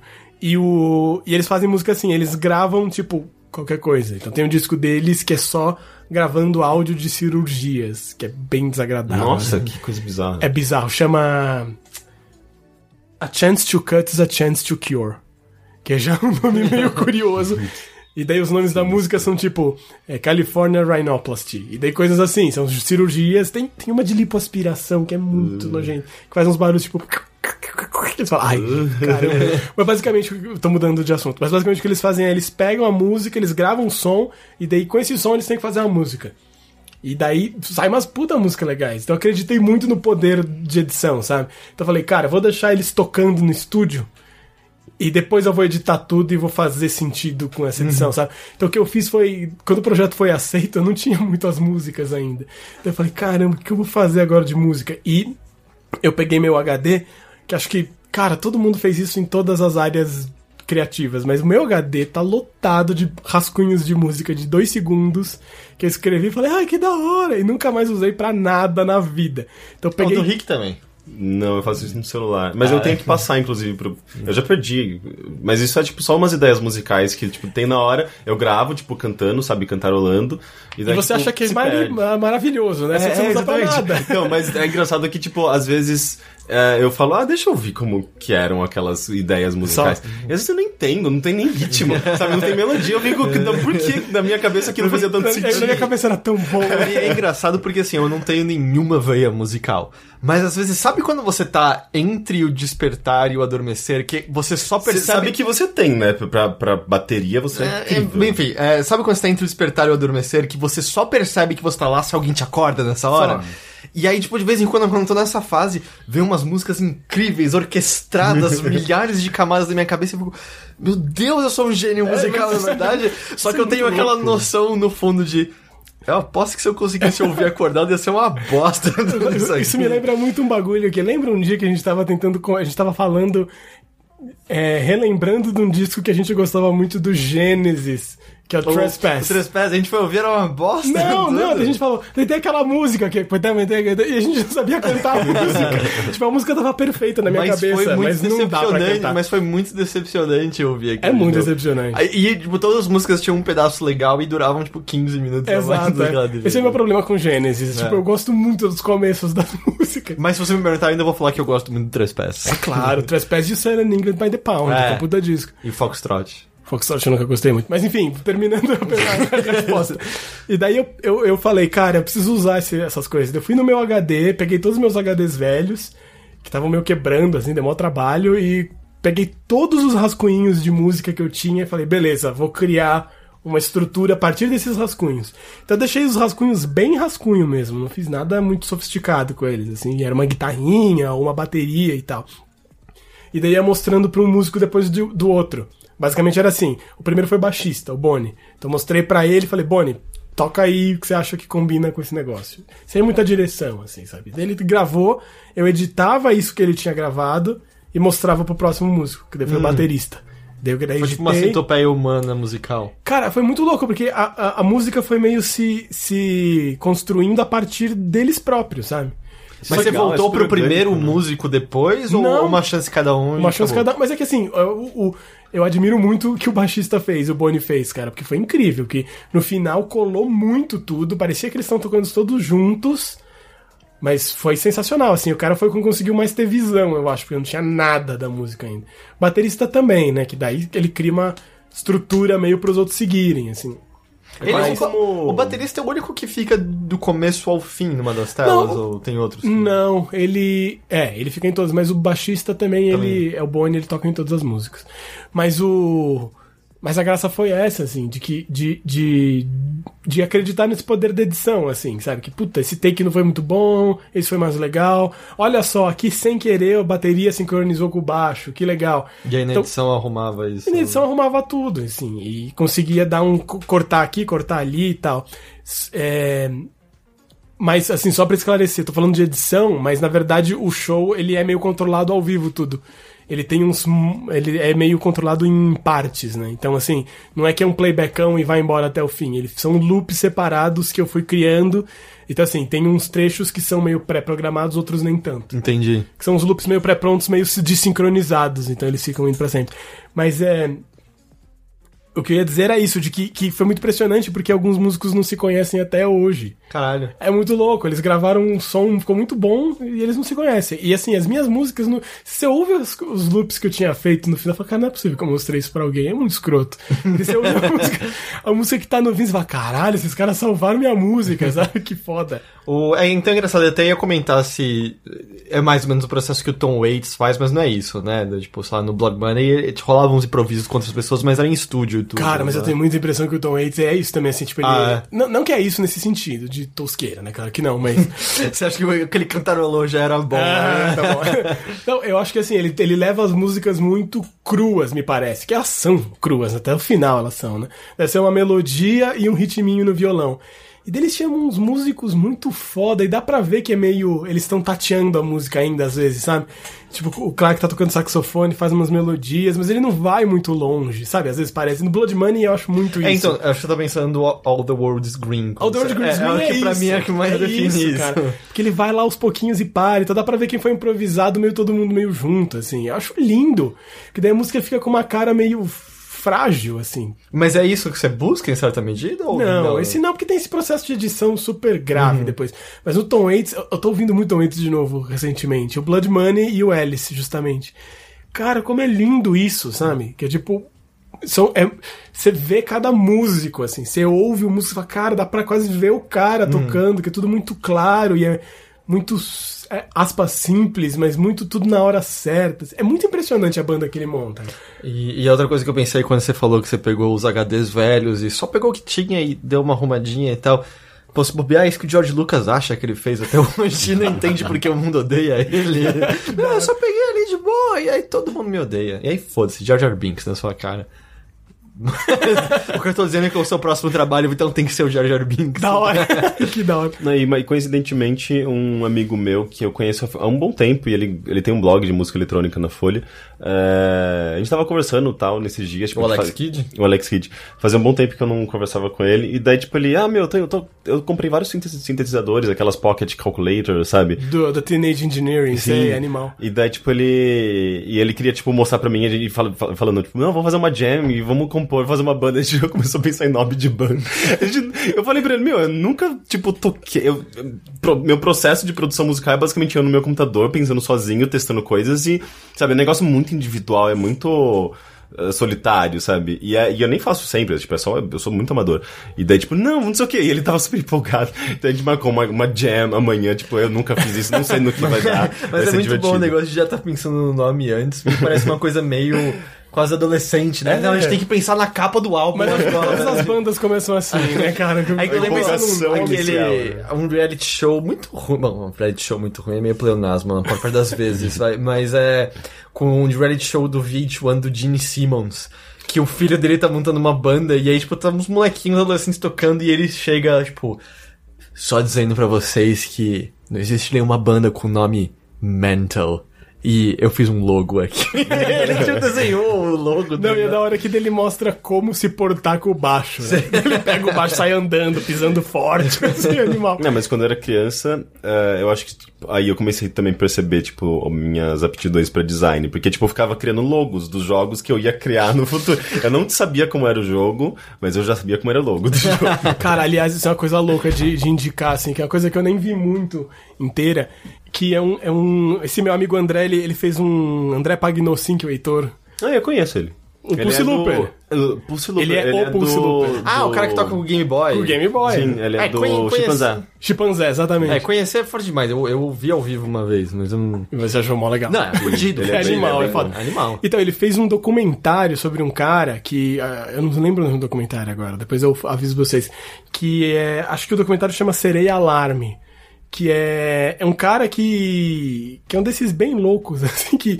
Ele fazia várias bandas. E daí ele criava a banda, criava a história da banda, criava. Fazia um disco, gravava um disquinho em fita cassete em casa, assim.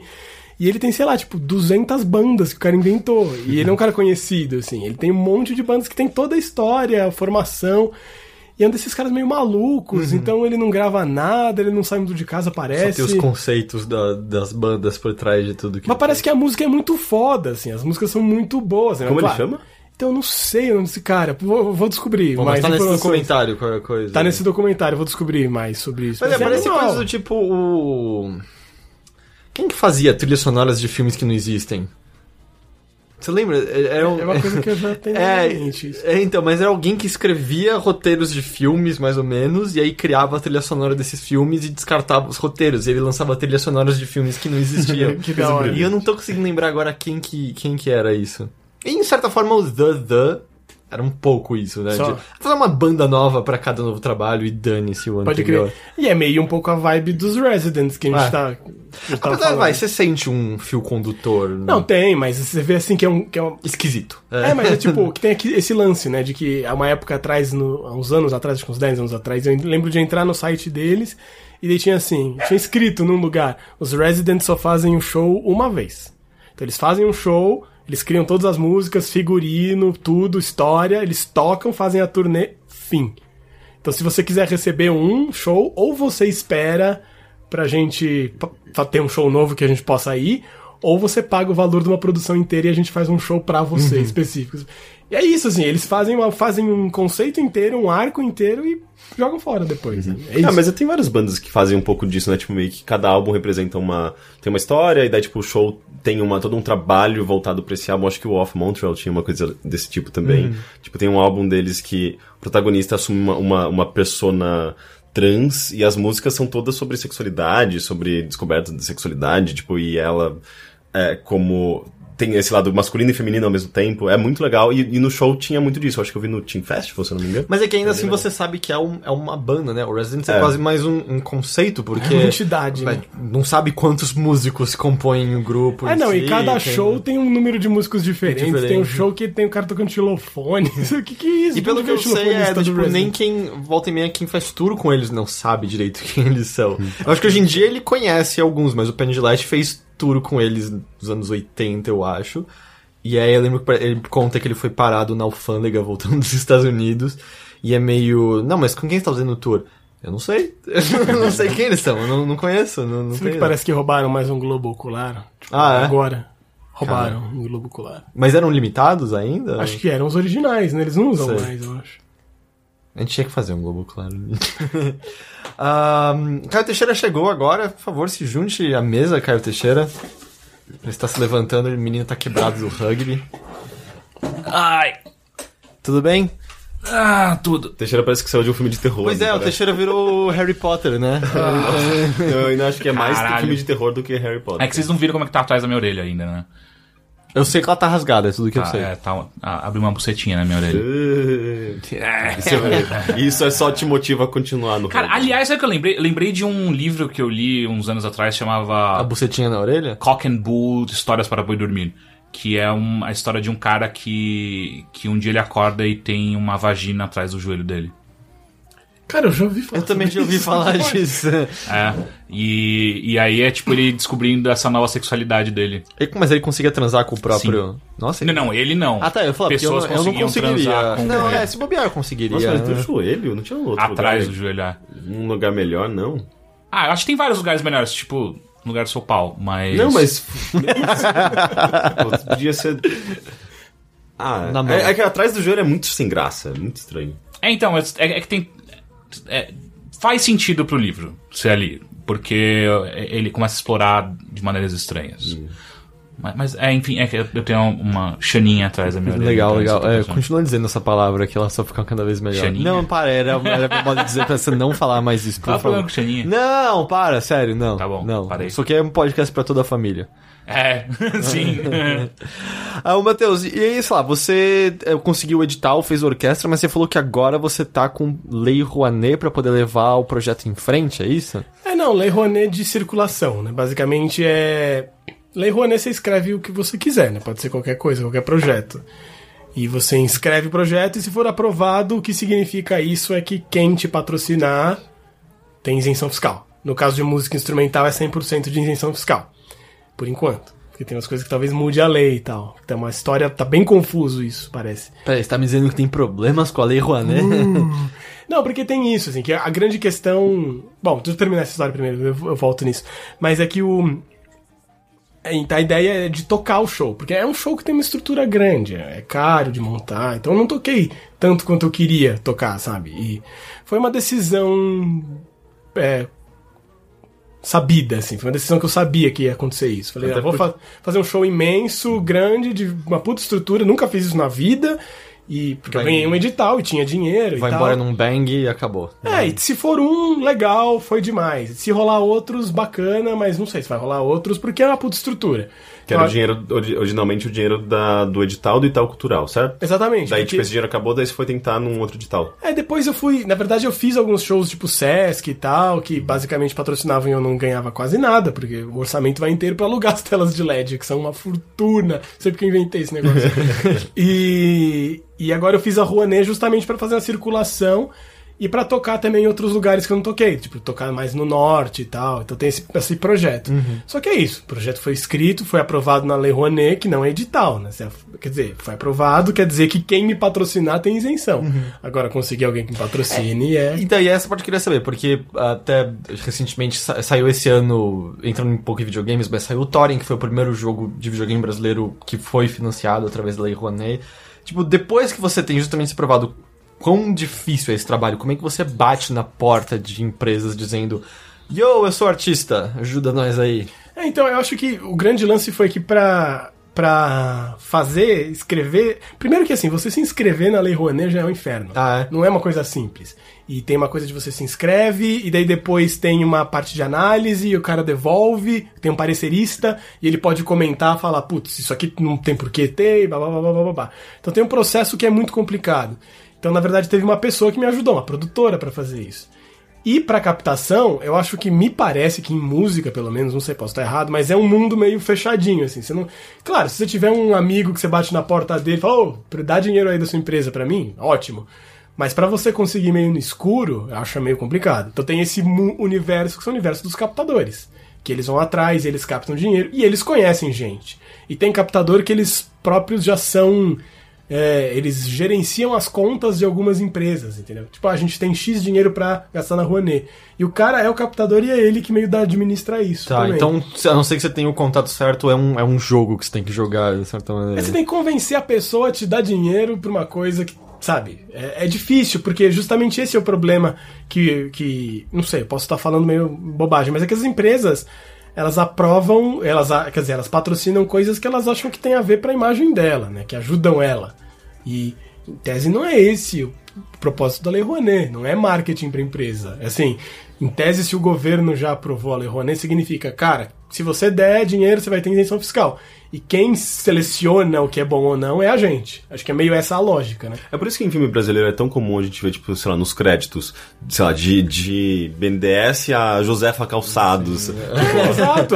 Mas é que filme, eu acho que também tem muita gente que, sei lá, a Josefa Calçados deu uns sapatos de presente, sabe? Ah, entendi. Em filme, eu já, como eu já fiz alguma coisa de trilha pra cinema, então eu sei bem, assim, tipo, o cara vai lá dar umas coxinhas, e você fala, puta, vou agradecer o cara, põe no filme. Ah, é esse o nível do negócio? Ah, às vezes sim, porque, mano. É porque filme Cara, brasileiro tem coxinha no empresa. cinema.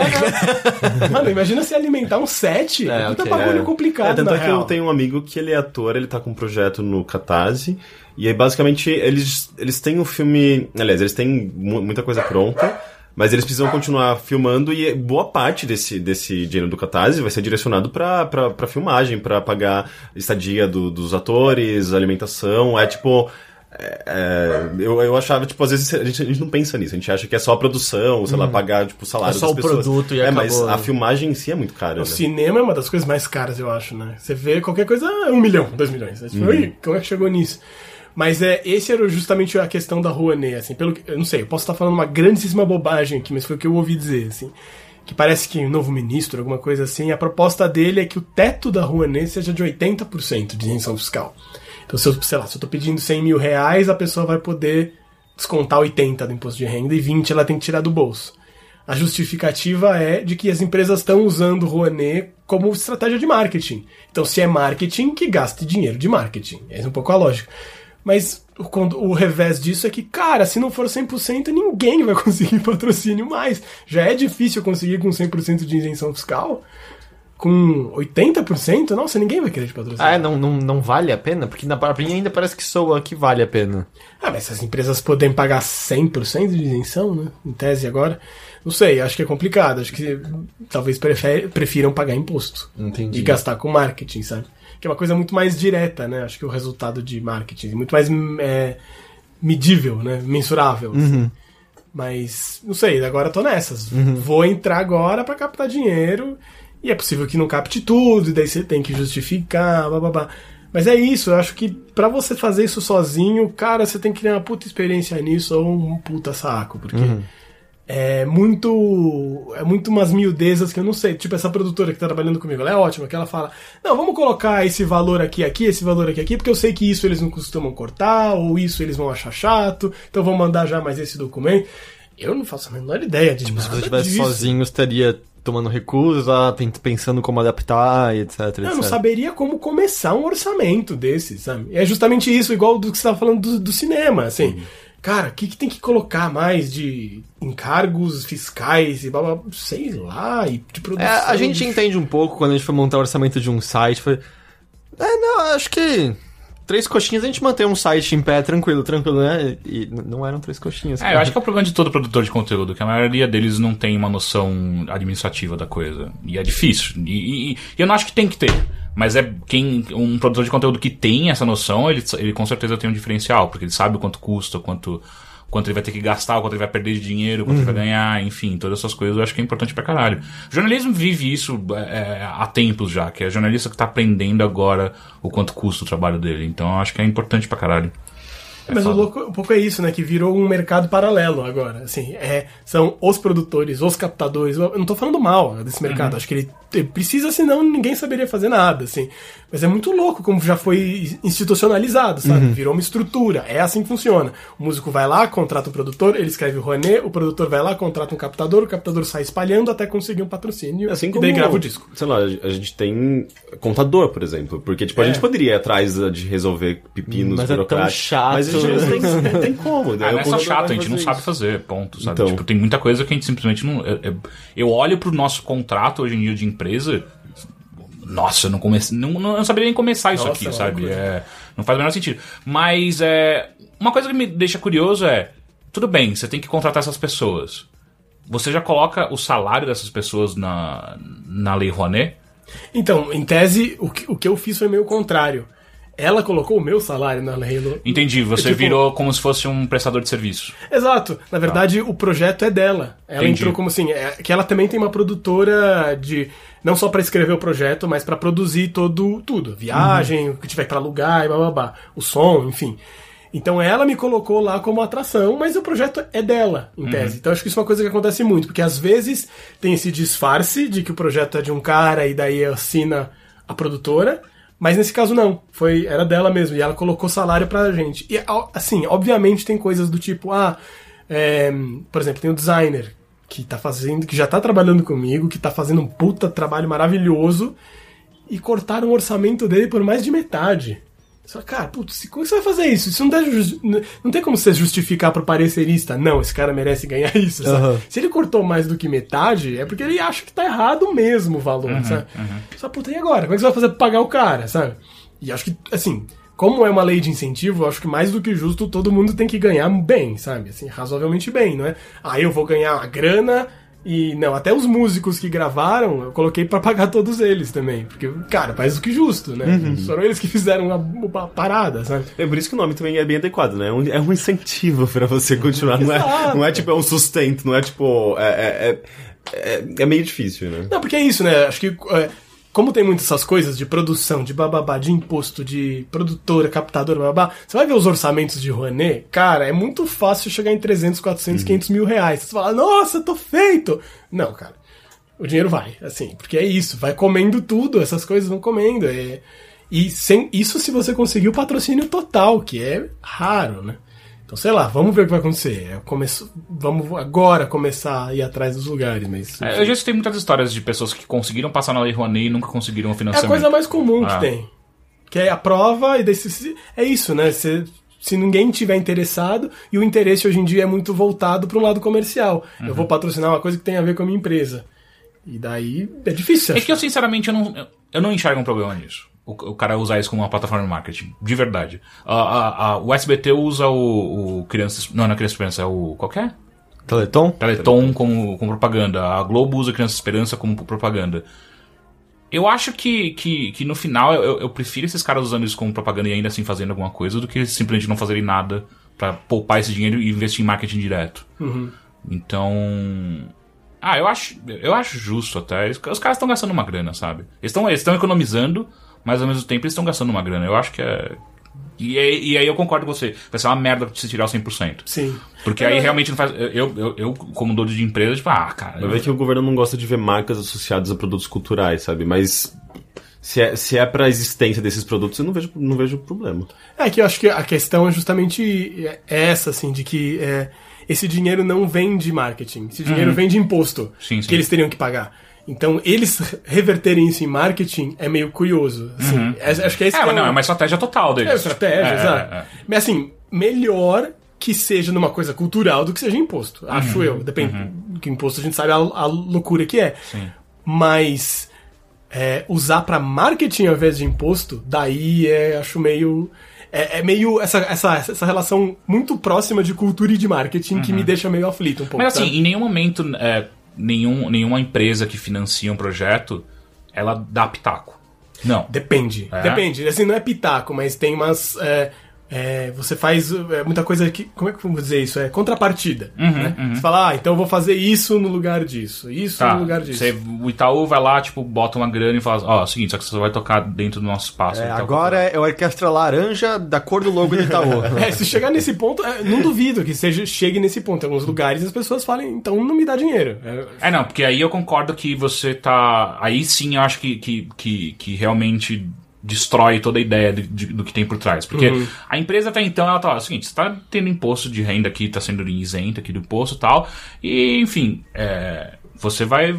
A sua marca vai estar associada ali, queira ou não. Só. Mas o problema é quando você vai lá e a empresa. Então, então tá bom, então é o seguinte, eu vou entrar e agora eu quero mudar o espetáculo. Aí eu acho que é uma cagada, porque aí eu acho que você tá tirando toda a ideia do- do- por trás disso, da cultura de investimento e tal. É, uma coisa é você colocar o logo lá no cantinho do flyer e beleza. Uhum, Sim, sim, tá sim. Justo, põe o seu logo lá. Então, não mudar o core da, da É, apresentação, exato. nada. é. é. É, já- o que já me aconteceu foi de uma em- empresa de computadores que não, Ok, ok. não vai, vai ficar sem nome. É a Dell. É, não, mas, E titubeou, é a Dell. mas é. Que queriam fazer um projeto comigo se eu só usasse os computadores deles. Ih, não, não dá pra fazer projeto com positivo. Mas, basic, não, mas basicamente, assim, não, e, e não funcionava. Cara, imagina, imagina você fazendo um jogo positivo, trava tudo no meio, aparece que o Windows não é original, você ia se foder. Tô Falando do Dead Mouse, tem um show que ele faz isso, né? No meio da Blue Screen of Death, assim. Ah, é. Caralho, deu pau. Mas daí não, era piada. Ah. Drop the bass! da, da Blue Screen. Inclusive, só, só mudando rapidamente de assunto, eu vi um vídeo nesses dias que é brilhante. É tipo um DJ tocando pra uma galera, assim, tipo uma galera novinha, sei lá, tipo uns, uma galera, um pessoal de 20 e poucos anos. E, e daí, tipo, ele tá naquele crescendo, crescendo, tipo, daí, tipo, no Drop the Bass, que o pessoal já tá, tipo, es- esperando pra dar um salto. Vem tipo. Ah, ah, ah, ah, I know. Não, isso. é do, do Tears for Fears. Não, não que isso. Não, não é do Tears for Não Fears. é. sim. Não é. É. I know this é, love Spandau. Ballet.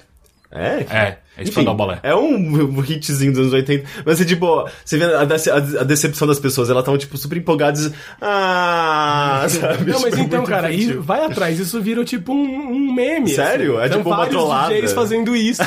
vários, cara. Alguém começou e a galera falou, Mas vamos. tem, mas tem vídeo de, de DJ que o cara tá, tipo, na festinha curtindo lá, a galera fazendo lá, mexendo no- no- nos negocinhos toda da, da mesa dele e tal. A câmera vai lá e foca, tá sem, não tá ligado na tomada. A gente, a gente tava comentando do Justice cometer esse. Tem um, tem um outro muito bom também, que é tipo dois DJs tocando um do lado do outro e o Ah, cara sim, mexendo que a fica mão. mexendo que Isso aqui nem ele não tá encostando em nada. Sim, sim, eu já vi. E ele faz, tipo, mó gingado. E o outro. DJ olha pra ele tipo, o que, que você tá fazendo, cara? Que bosta. Ah, Matheus, uma coisa, quando eu, quando eu chamei você pra vir, você comentou, ah, legal, eu vou finalmente poder explicar pra vocês o que é MIDI, porque vocês sempre flertam, flertam. Explica o que é MIDI pra Nossa, gente. que bracinho a seco, sem nem pagar um drink. Nossa, mid. O que, que, que vocês querem que eu explique disso? Não sei, Tudo? você. É que pelo que. Tipo, a gente- ele pode explicar tudo. FM, MIDI. É porque Nossa, pelo- FM é. É, é porque- Adlib. Adlib. Não, isso é uma placa. Adlib. Não, Adlib. Era uma placa que tinha uns sons muito legais. Ah, tá, mas aqui, tipo, só fazer um Adlib é só improvisar também. É, de improvisação. É. Adlib, é livre. Não. É isso que eu sei. era, o nome da, era o nome da placa, mas enfim. Mas é que você especificamente falou, ah, porque vocês falam que gostam de MIDI. E sim, eu adoro. Você pega os jogos antigos que tinham sons MIDI e são deliciosos. Então, é, então. Depois. Fala pro começo, então. Você que ofereceu, eu não perguntaria se o não tivesse oferecido. Eu falei brincando. Não, eu, pra mim não existe brincadeira quando se trata de Pessoa MIDI. séria, né? Inclusive, a gente ouviu o MIDI no Gabriel Knight 2. Sim, A é muito chegou, ruim. Chegou na, na Ma- Marienplatz lá, na, na- em Munique. É, tá no ar já pra assinantes. Cara, eu fiquei. Dia desse não sei porque eu fiquei com a música do Duke Nukem na cabeça há muito tempo. Aquele MIDI é muito horrível. Aquilo é? MIDI também? É. Tá. Quer dizer, que tem. Eu lembro que no. porque eu me lembro quando você comprava o Atomic Edition, Sim, vinha a versão que acho que era o Pantera tocando, não era? Hum, isso aqui. era uma banda de metal tocando a música do Duke Nukem. É porque, tipo, assim. o MIDI, eu, eu, tá, tá, pra mim, tá associado àquele arquivinho de Windows 95 que eu consegui abrir e, e ouvir. Agora, tipo, os jogos de DOS, sendo, tipo, eu não associava porque, sei lá, Só. tipo, é, não era a mesma coisa, sei lá. Nossa, a história, a história é longa, assim, mas MIDI, MIDI, bom, a sigla é Musical Instrument eh, Digital Interface, basicamente é isso. Que basicamente é assim, quando nos anos 80 começou a ter um boom de sintetizador e bateria eletrônica e... É, uma bosta. Não é nada, é mó legal. Não, não. não Eu sou não. fã. Sério. É, não, é Tem porque alguns. o Teixeira não tava na parte que a gente tava xingando Eu? O- não, não, não, a gente tava falando como a gente não gosta do cara com a guitarra fazendo solos e sendo performado. Ah, não, mas eu também não Ah, gosto. você também não gosta? Eu achei que você ia gostar. Mas Não. sabe, sabe que você tá ficando atrasado, né? Já tá na hora de gostar das baterias É, tudo eletrônicas. tão, todo mundo tá usando é, música Não, não, mas, mas a gente já teve essa discussão várias vezes. É a bateria eletrônica especificamente dos anos 80 que me incomoda. Não é a bateria eletrônica É, é a de hoje em dia. utilização dela que, que deve ser, na verdade, a partir de uma referência específica sua que você não gosta É, não, daquela- todos os anos daquela 80. utilização. É, a década É aquela, é aquela que tem todas as músicas do Guilherme Arantes. Também. Não, essas são ruins. até até O com lance, o lance é aquele negócio que, que, que chama colocar gate no reverb da caixa, né? Que é aquela caixa cheia de reverb e daí ela corta do nada. Ou eu, Isso, isso, isso, isso. É exatamente isso. Cum, cum. É horrível. Só para eu o acabei, som. eu acabei de tocar que provavelmente colocar gate no reverb da caixa é pra música ou que pra videogames é sem macro não clica. Sim, sim. Que da hora. sim. Mas enfim, anos 80 começaram a criar esses vários sintetizadores, bateria, bababá. Só que assim, não tinha uma maneira deles todos conversarem juntos. Então, tipo, sei lá, Holland tinha o protocolo dela, bababá, que dá pra ligar dois. Até que juntou uma galera e falou assim: ô, na moral, vamos fazer um padrão único e todo mundo usa esse mesmo padrão e todo mundo vai conversar, legal, beleza. Esse, esse negócio foi até encabeçado pelo Dave Smith, que é um cara que faz sintetizador até hoje, que são animais os sintetizadores dele. Eu tenho um, mas o mais lendário é o Prophet, que é algum- alguém já deve ter ouvido falar, Prophet 5. Que é Peraí, o nome do cara é profeta ou o nome do, negócio? sintetizador. Ah, ok. Porque se fosse um cara chegando como o profeta, ia ser muito Não, ele chama prepotente. Smith. Mas enfim. e daí ele juntou e falou assim: vamos fazer. E daí criar o protocolo basicamente é dizer: ó, a gente vai trafegar a mensagem, a mensagem vai ter essa estrutura, é o número da nota seguido da, velo da velocity, né, que é a intensidade, o cabo vai ser assim, o conector é assim, blá blá blá blá. É uma padronização, É uma padronização de, de para conseguir comunicar. Então, ele transfere muito mais informação do que do que nota. Então, assim, se eu toco um tecladinho e daí um sintetizador do outro lado toca, é um cabo MIDI indo, mas daí tem controles, que são os botões. Então você pode ligar, desligar um filtro, um tempo de alguma coisa, enfim. Mas o lance é que, tipo, a sonoridade do MIDI, ela é uma só, mas daí, tipo, você consegue transmitir isso pra diferentes instrumentos que então vão não, isso soar não tem, diferentemente. isso esse MIDI não tem nada a ver com o sonzinho de MIDI. Esse é o grande problema. Hum, Esse é um MIDI assim, é um protocolo de comunicação. Entendi. Que não tem nada, ele não tem som, simplesmente. É um protocolo digital de informação, Uhum. né? É a criptografia. É tipo isso, assim, porque, que vão, é... porque é isso, cada um tava pensando num padrão diferente. Você fala, cara, como é que a gente vai conversar, assim? E daí tava rolando esses bagulho dos estúdios cada vez mais de música eletrônica que você dá play, desculpa, em uma máquina e toca tudo, né? E daí tem que estar sincronizados. Então o MIDI, além de transferir nota, tem um negócio que chama MIDI Clock, que é o... Que é o que faz o cara ser Jedi. Nossa! Oh, e não é nem perto de midi-chlorian. Nossa, vai se fuder, eu, sério. Só, eu só boiei. Sério, Eu não isso resisti. foi eu não- horrível. eu não resisti. Eu- horrível. Tem alguém dando risada agora. Ai, Tenho cara. certeza. Eu, eu, eu adorei. Sério? Achei foda. Nossa, cara. Mas enfim, e daí tem todos esses padrões e tal. E basicamente serve pra isso, pra você ligar um equipamento no outro. Enfim. E daí em 90, a galera falou assim: "Cara, mas e se eu quiser trafegar uma música de um lugar pra outro e que seja audível mais ou menos parecida?" E daí eles inventaram um negócio que chama GM, que é General MIDI, que toda vez que você comprava a sua Sound Blaster, alguma coisa vinha escrito no cantinho GM, geralmente de prata. Era bem horrível, assim, escrito General MIDI embaixo.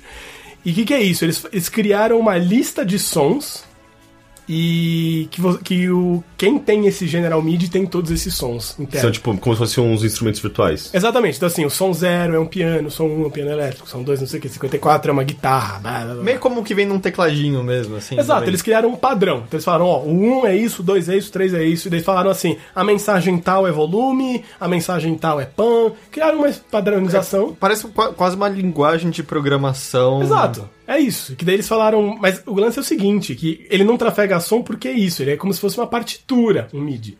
Quem toca é que tem um sintetizadorzinho, no caso digital, dentro de cada computador. Por isso que quando você ia na casa do seu amiguinho jogar o mesmo jogo, a trilha soava diferente às vezes. A guitarra do Duke Nukem era melhor na casa do meu amigo do que na minha, sabe? Porque o- a placa de som era diferente. E daí o sintetizador interno dela é diferente. Mas basicamente é isso, tem um sintetizador interno que faz esses sons. E por isso que tem esse sonzinho de MIDI. Porque, cara, é um sintetizador vagabundo que não deve custar 5 dólares pra fazer, de programação, que deve ser super simples, que tem que tocar, tipo, 128 instrumentos diferentes. É claro que é uma bosta. sabe? É Não, óbvio. é incrível do que você tá falando. Não, claro, claro Mas- é incrível. Mas, é, mas ao mesmo tempo tinha, sei lá, jogos que tinha sonoridade de MIDI mesmo e ponto. Eles não, tipo, não. O chip não. não, não não como eu posso explicar? Era tipo, era aquilo, era o som do MIDI, não era uma coisa melhor do que aquilo. E era tipo, era sumidamente ruim daquele jeito. É, então, porque isso, na verdade, é- são coisas tipo é, jogo de computador, por exemplo, que tem isso. Mas os videogames, daí eles têm sintetizadores que você pode controlar o sintetizador, né? Essa é a diferença. Não são sons pré-prontos. Tipo um Mega Drive da vida, um. sei lá, o Atari, enfim. Que- Atari tem o sintetizador meio que- mais tosco do Que mundo. você eh, consegue enten- eh, identificar um padrão de textura daquele som, mas ah, cada empresa trabalhava de uma maneira diferente, Sim. não sei se com frequências diferentes, enfim. Eh, e, e acabava tirando um som um pouco diferente. Mas eu lembro que no Mega Drive era super metálico, em geral. No, no Super Nintendo era, era um pouco diferente. É, essa é uma boa diferença. Mas no Atari você percebe meio que os sons iguais de todos os jogos. Era só ruído, né? Era só ruído. Porque não tinha controle, né? E, você vê, nu- nunca tem duas notas ao mesmo tempo, né, no Atari. É sempre monofônico, que é um sintetizador de uma voz que sabia fazer só. Então, é uma melodia ou barulho, né? Era isso. Mas no o Mega Drive tem esse som porque é isso, né? FM que você tava falando. Ele tem um sintetizador FM dentro dele. Por isso que a galera de chiptune pira tanto no Mega Drive, porque tem um som ali que nenhum outro sintetizador conseguiu fazer. É o som do Mega Drive, que é animal. E é diferente, né? Então não é esse padrão do General MIDI, assim. Isso é um MIDI, esse é outro, sabe? O que ele trafega é MIDI, é, acho, é algum protocolo parecido. É, até tem justamente uns cartuchos que saem cabo MIDI, né? Que são as que a galera faz hoje em dia com os Arduino, umas coisas assim, que você liga no Mega Drive, ou você sai, você abre seu Mega Drive e você tira uma porta MIDI. Então você liga um cabo MIDI nele, liga no seu Caralho. computador e programa o Mega Drive, sabe? E mas é isso, ele, esse é diferente, porque ele tem um sintetizador dentro dele que é muito sofisticado. Não parece, mas é, mano, é muito sofisticado. Que é de FM. Que daí é uma complicação. assim. Porque não é a FM. Ah, F... Oi? Não é FM de rádio. é Não tem frequen- nada a ver. frequência modular. alguma coisa Frequ... É, frequency modu... basic... Ai, é difícil explicar, mas basicamente é assim. é que é muito abstrato pra quem não, não tem nem. Não, não lida com isso. Mas basicamente um sintetizador comum, é, que é de síntese subtrativa que fala. Né? Eita caralho. Tem esse nome. É. Já me perdeu. Já, eu já tô, eu já tô mexendo no celular. É, né, ligado? Sem gate na entrada do baixo, não. É, com macro, sem macro eu não clico é nessa era? porra. Gate, é, ga- é gate no reverb da caixa de bateria. Sem gate na reverb da caixa de bateria, não É foda. Desculpa, essa foi feia. Não, síntese sub- subtrativa é simples, na verdade. Você Sim, tem... sim, parece. É, é, que se subtrai. Você tira coisas. Você tem um oscilador, que basicamente é o que gera o som, simples, que basicamente. Bom, som é uma variação da caixa de som indo pra frente e pra trás, né? Som, na- som digital. Então, basicamente, ele cria uma onda. Ele desenha uma onda.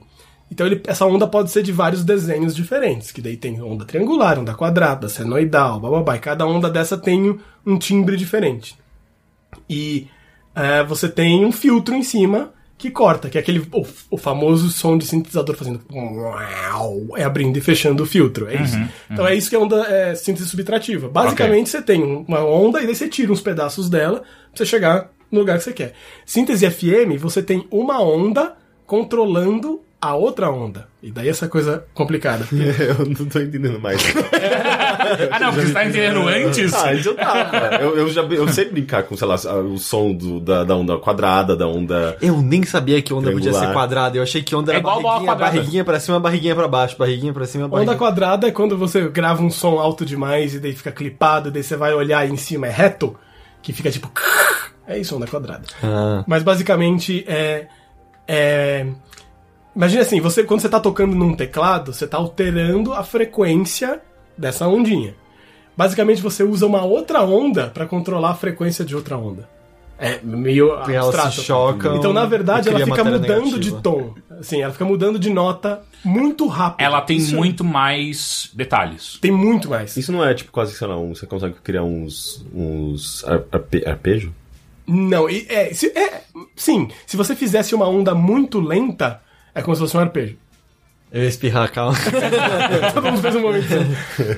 É como se fosse isso, entendeu? É como se, se você colocasse muito lento, é como se fosse uma coisa assim. Só que você vai acelerando, acelerando, até que fica no, no, numa frequência tão alta que é uma frequência já audível pra gente. Então vira uma nota composta meio de duas. Entendi. Isso, isso me lembra muito aquela trilha sonora do, do Top. Como chama? Top. Top. Gear. Top Gear, sim. Que é tipo. É que, aí sim é arpejo, né? Que fica. Sim, é. É como se Só fosse. que, só imagina- que é tão rápido que você não percebe que tem várias notas, é isso? É, então, mas é muito rápido. Porque daí já entra numa frequência audível. Por exemplo, se você fizer. Se conseguisse fazer um arpejo desse 440 vezes por segundo, ia virar um Lá. É isso. Entendi. Então, basicamente. Caralho, Ele- isso pra um você, lá, você escutou só. o ouvido dele, você fez esse barulho e ele fala 440 vezes? Ok, é um lá, é um lá. O que ele tá fazendo é um lá, só fazer Ah, mas faz 440. sentido, porque é tipo é tão rápido que. Que? Não, não, só. não, não vem com essa. Você Faz não viu muito sentido algum. Não, sim, não. Tipo, e fiquei me imaginando, tipo, só que acelera isso, vai ficar um. Sabe? Exato. Vai ser isso. Ah, é, agora, agora fez sentido pra mim. Ah, eu tô tentando entender da, sei lá. Então tô- eu sou capaz de fazer Logicamente. 440 vezes a onda se eu treinar? Não, você falando, você tá fazendo muitas eu vezes. sou, eu sou foda, caralho. Isso é muito foda. Eu achei que eu tô tipo três vezes no O quão máximo. complexa é a nossa, a nossa- são as nossas cordas vocais? Absurdo, né? Porque É, é, isso, que é, é um. A galera fala isso, é um processo de síntese subtrativa também. Porque Ah, é? tem a A corda gente é vibrando. midi? A gente. Somos feitos de mid. Não, porque é uma corda vibrando e daí o que você faz com a boca é tentar variar esse som. Que legal. Faz E a língua junto. E vai, tu vai mudando, vai filtrando esse som, vai cortando pedaços do som, né? Tipo, Imagina um cara que aprendeu a fazer isso. Ué, O cara ficou na, na caverna. É isso, isso é um filtro, exato. eu sou um filtro. Nossa, Mas você não pode ser agora. um, um cara. Você não pode ter um gate no reverb da caixa. eu vou lançar agora aqui a hashtag somos todos mid. São os dois mid. Não, mas é por isso, tipo, FM é muito complicado e é muito chato de programar, porque você tem muito parâmetro, entendeu? Não é que nem assim, a frequência é o tipo de onda. Você tem uma onda e tem outra onda, uma em cima da outra, sabe? É uma cascata. E você fala, putz, você tem muito parâmetro, é um inferno programar esses negócios. Então a galera que E é por isso que fica do caralho as músicas do Mega Drive. É, pois é, porque você tem que você tem um- uma finesse gigantesca ali pra É, não, controlar a o som. música do Street Fighter, do Street Fighter, não, do Streets of Rage, tipo, é meu foda. Jesus, aquilo é incrível. Isso que é diferente dos midis de coisa, de que você consegue controlar cada jogo, controlar quais vão ser os sons. Mas esses caras fazendo essas músicas para videogames, eles não estão fazendo com um instrumento, eles estão fazendo no computador mesmo. Tipo, ó, agora progra- programando basicamente. Eles não estão tipo com uma guitarra, tipo, ok, agora isso consegue traduzir esse som que eu tô tirando aqui pra, pra FM ou, ou dá. Eu acho que não, pelo que, eu- pelo que eu Pela, pelas, pelas processo... histórias que você lê, não era assim, é, não. os pro- O processo do... do... Coisa O insuportável. processo do. Ah, como chama o, o compositor do Streets of Rage? O Yuzo Koshiro. É, era basicamente uma programação. Ele criou uma linguagem. Ele, ele criou a partir de uma linguagem que já existia. é, adaptou para conseguir trabalhar com o, sei lá, o chip do, do, do, do Mega Drive e, e ele trabalhava, eu acho que tinha dois chips, não sei, tipo, ele tinha o FM e tinha outro que não era, que não era o AM, tá?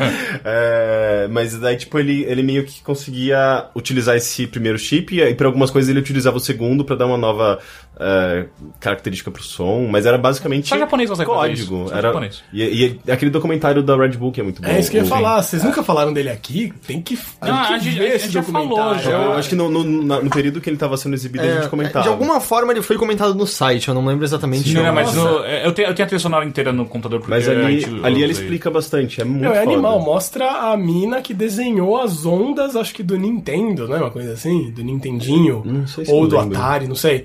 É uma japonesinha que sentou lá com papel quadriculado e Hum, desenhou é as verdade, ondas, é velho. verdade. E daí programou as ondas. É incrível, é É impressionante. muito foda. Engenharia nesse, nessa época, sabe? Porra, mas eh, que incrível, assim, porque eu achei que uma, era uma pergunta que não ia ter nada, e ela chegou no melhor lugar de todos, que mídia esse tempo todo era você.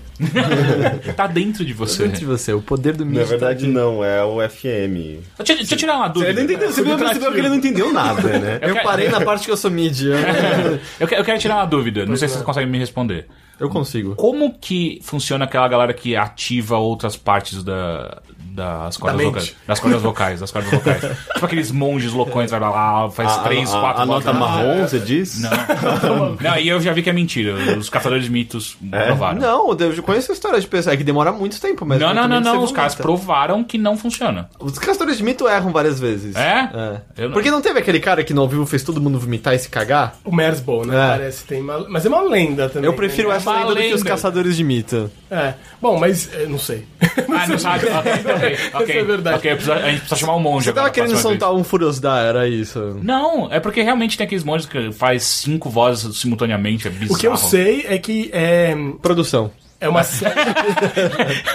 É a Dr. Dre por trás, sabe? Não, o que eu sei é que o que eles cantam é a série harmônica, que é assim, basicamente é a frequência, e daí a frequência vezes 2, vezes 3, vezes 4, vezes 5, vezes 6. Dá pra ouvindo ver que é a série harmônica, essas notas. Então não, são, não é qualquer nota que eles cantam. É a, é a partir da nota que eles estão, que você consegue ouvir eles cantando com a corda vocal mesmo. E daí acho que com a boca, com alguma coisa, eles conseguem enfatizar esses harmônicos, que chama harmônicos, né? Que são essas, esses... É que assim, na verdade, todos esses sons, eles estão lá dentro da nota que ele tá cantando. Ok. E eles conseguem enfatizar um ou outro. Isso é bem incrível. Não sei como eles fazem isso, mas... Loucura, eu não sei nem se eu entendi, mas parece incrível. É porque, na verdade, assim... É como se eles estivessem cantando em várias oitavas diferentes. É, é, basicamente, porque assim, todo som que seja complexo, que não seja uma senoide, que som de senoide, que tu, ele só tem essa frequência. Qualquer outro som, ele pode ser decomposto em várias frequências. Por isso que quando você abre lá nos programas de música o analisador de espectro, fica cheio de coisinha pulando lá. Mesmo que seja uma nota só. Se for uma voz, você vê que são várias linhas em vários lugares diferentes. Porque na verdade cada nota que você faz é composto por um monte de harmônicos que é a nota fundamental e mais vários. Então o timbre da sua voz é a diferente maneira que você compõe esses harmônicos. Por isso que as pessoas têm timbres diferentes, um mais agudo, um É mais... como, é como você ficar longe da televisão e ver a imagem e encostar e ver os pontinhos coloridos.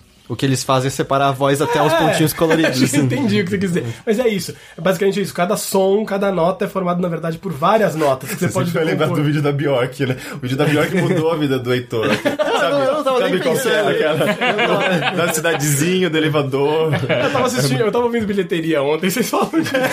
É maravilhoso. Nunca acredite nas mentiras contadas por poetas, é a melhor lição que esse vídeo dá. Animal. Ah, mas é isso, eu vou passar o comando da anfitriosidade pro Teixeira de novo. Ok, eu não sei onde a gente tá.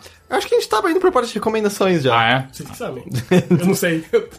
Então tá, então vamos... Ah, não, na verdade eu esqueci de uma coisa, que a gente Ah. repete no final, mas só finalizando, porque a gente focou mais em Orquestra Vermelha, só mencionou, você tocou com a Rigo Barnabé, eu não sei se vale a pena a gente falar da Patife Band, ela não existe mais, existe? Patife Band existe às vezes. É. Pra mim, assim, pra esclarecer, pra quem não sabe, Patife Band é a banda que eu, assim, eu era muito fã. Eu, eu acho até hoje, assim, aquele álbum deles, É ou alguns absurdo. shows ao vivo, provavelmente, assim, top 3 rock brasileiro. É, ou punk foda. brasileiro, sei lá qual é a classificação que você quer usar. Mas né? é, basicamente é uma banda muito esquisita, que é meio punk rock, meio música do Decafônica, se é que isso faz algum sentido. E o cara é o Paulo Barnabé, que é irmão do Arrigo Barnabé. E é animal, é, É animal. muito boa. Inclusive, o próprio Clara Crocodilo é do, do decafônico. Não, eu não sei exatamente qual Sim. que isso significa, mas eu sei que é totalmente quebrado e esquisito. É, é do. Decafônico e é, É o Paulo pa- Barnabé tocando bateria. O Dodecafônico é o que passa por todas as notas antes de voltar na mesma? Exatamente. Ok. Olha! Eita. Ah, meu Deus. Ai, é, sabe por quê? Queria descobrir que ele é mid. Eu tô sentindo a música. Então, basicamente, eu toco. Eu, assim, eu era muito, muito fã dessa banda, até que por coincidência um amigo em comum nosso descobriu que o Paulo Barnabé morava no prédio dele. Ah, E daí, enfim. e trocava alguma- quadrinho. Ele trocava quadrinho com o filho e não sabia que era o cara, ele era fã, enfim. E daí a gente acabei conhecendo ele, acabei tocando na banda, mas é uma banda que toca muito esporadicamente. E assim, a banda é meio como se fosse um Nine Inch Nails, assim, no sentido de que a banda é do Paulo Barnabé. Então ele monta a banda de acordo com o que ele quer, assim, ah, quero montar tal. E, sei lá, fazia dois anos que eu não tocava com eles, mas ele, ele tocou com outras formações. E daí eu fui chamado pra tocar esse ano, mas eu não sei quando eu vou tocar de novo. possível É, é que eu toque falo assim, era um cara que fez um álbum animal, e aí tem algumas músicas no ao vivo que ele toca corriqueiramente que não estão nesse álbum. Mas parou ali, assim, é, é- dá até pena todas as vezes que você percebe. É, ele gravou um disco que é de 86, que é o Corredor Polonês, que eu acho de verdade um dos melhores discos da música brasileira, é absurdo aquilo. E tem um disco ao vivo, que é uma gravação, se não me engano, chama Ao Vivo em Londrina, que nem tem por aí muito pra achar, tem que procurar nos blogs e tentar baixar um zip com ele dentro, E sabe? são versões melhores, Em eu, eu sinto. né? Ia ser lindo te ver em Porque Patife ao vivo sempre foi melhor do que. Patife ao vivo é Ah. incrível.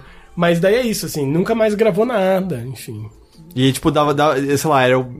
Ele sempre ameaçava, sabe, gravar novas coisas, dizia que iria fazer, às vezes tinha uma composição nova num ao vivo que o outro, mas ficou parado. E eu, eu ouvi ele bastante porque ele era padrasto de uma amiga minha da faculdade, então quando eu ia na casa dela, ele tava por lá. E sei lá, foi só uma pena ele nunca ter feito Não, mais pena, nada é. de novo, assim. Espero que grave ainda. Não Se vai, gravar, cara, ser não vai acontecer, não vai acontecer, vai, a gente sabe eu disso. espero. É, tá, eu também espero que o mundo se torne um lugar melhor. Não vai acontecer, Exato. não vai, sabe? Mas hoje você descobriu que você é mid, então tá é, tudo eu bem. sei, mas por enquanto, amanhã vai estar tudo ruim de novo. É, é verdade. Mas, enfim, você tocou já com a Rigo Barnabé, que é legal pra cacete. É que foi da hora, porque a gente fez uma série de shows que era a Patife junto com o Arrigo. Daí tocar, porque era um, era um.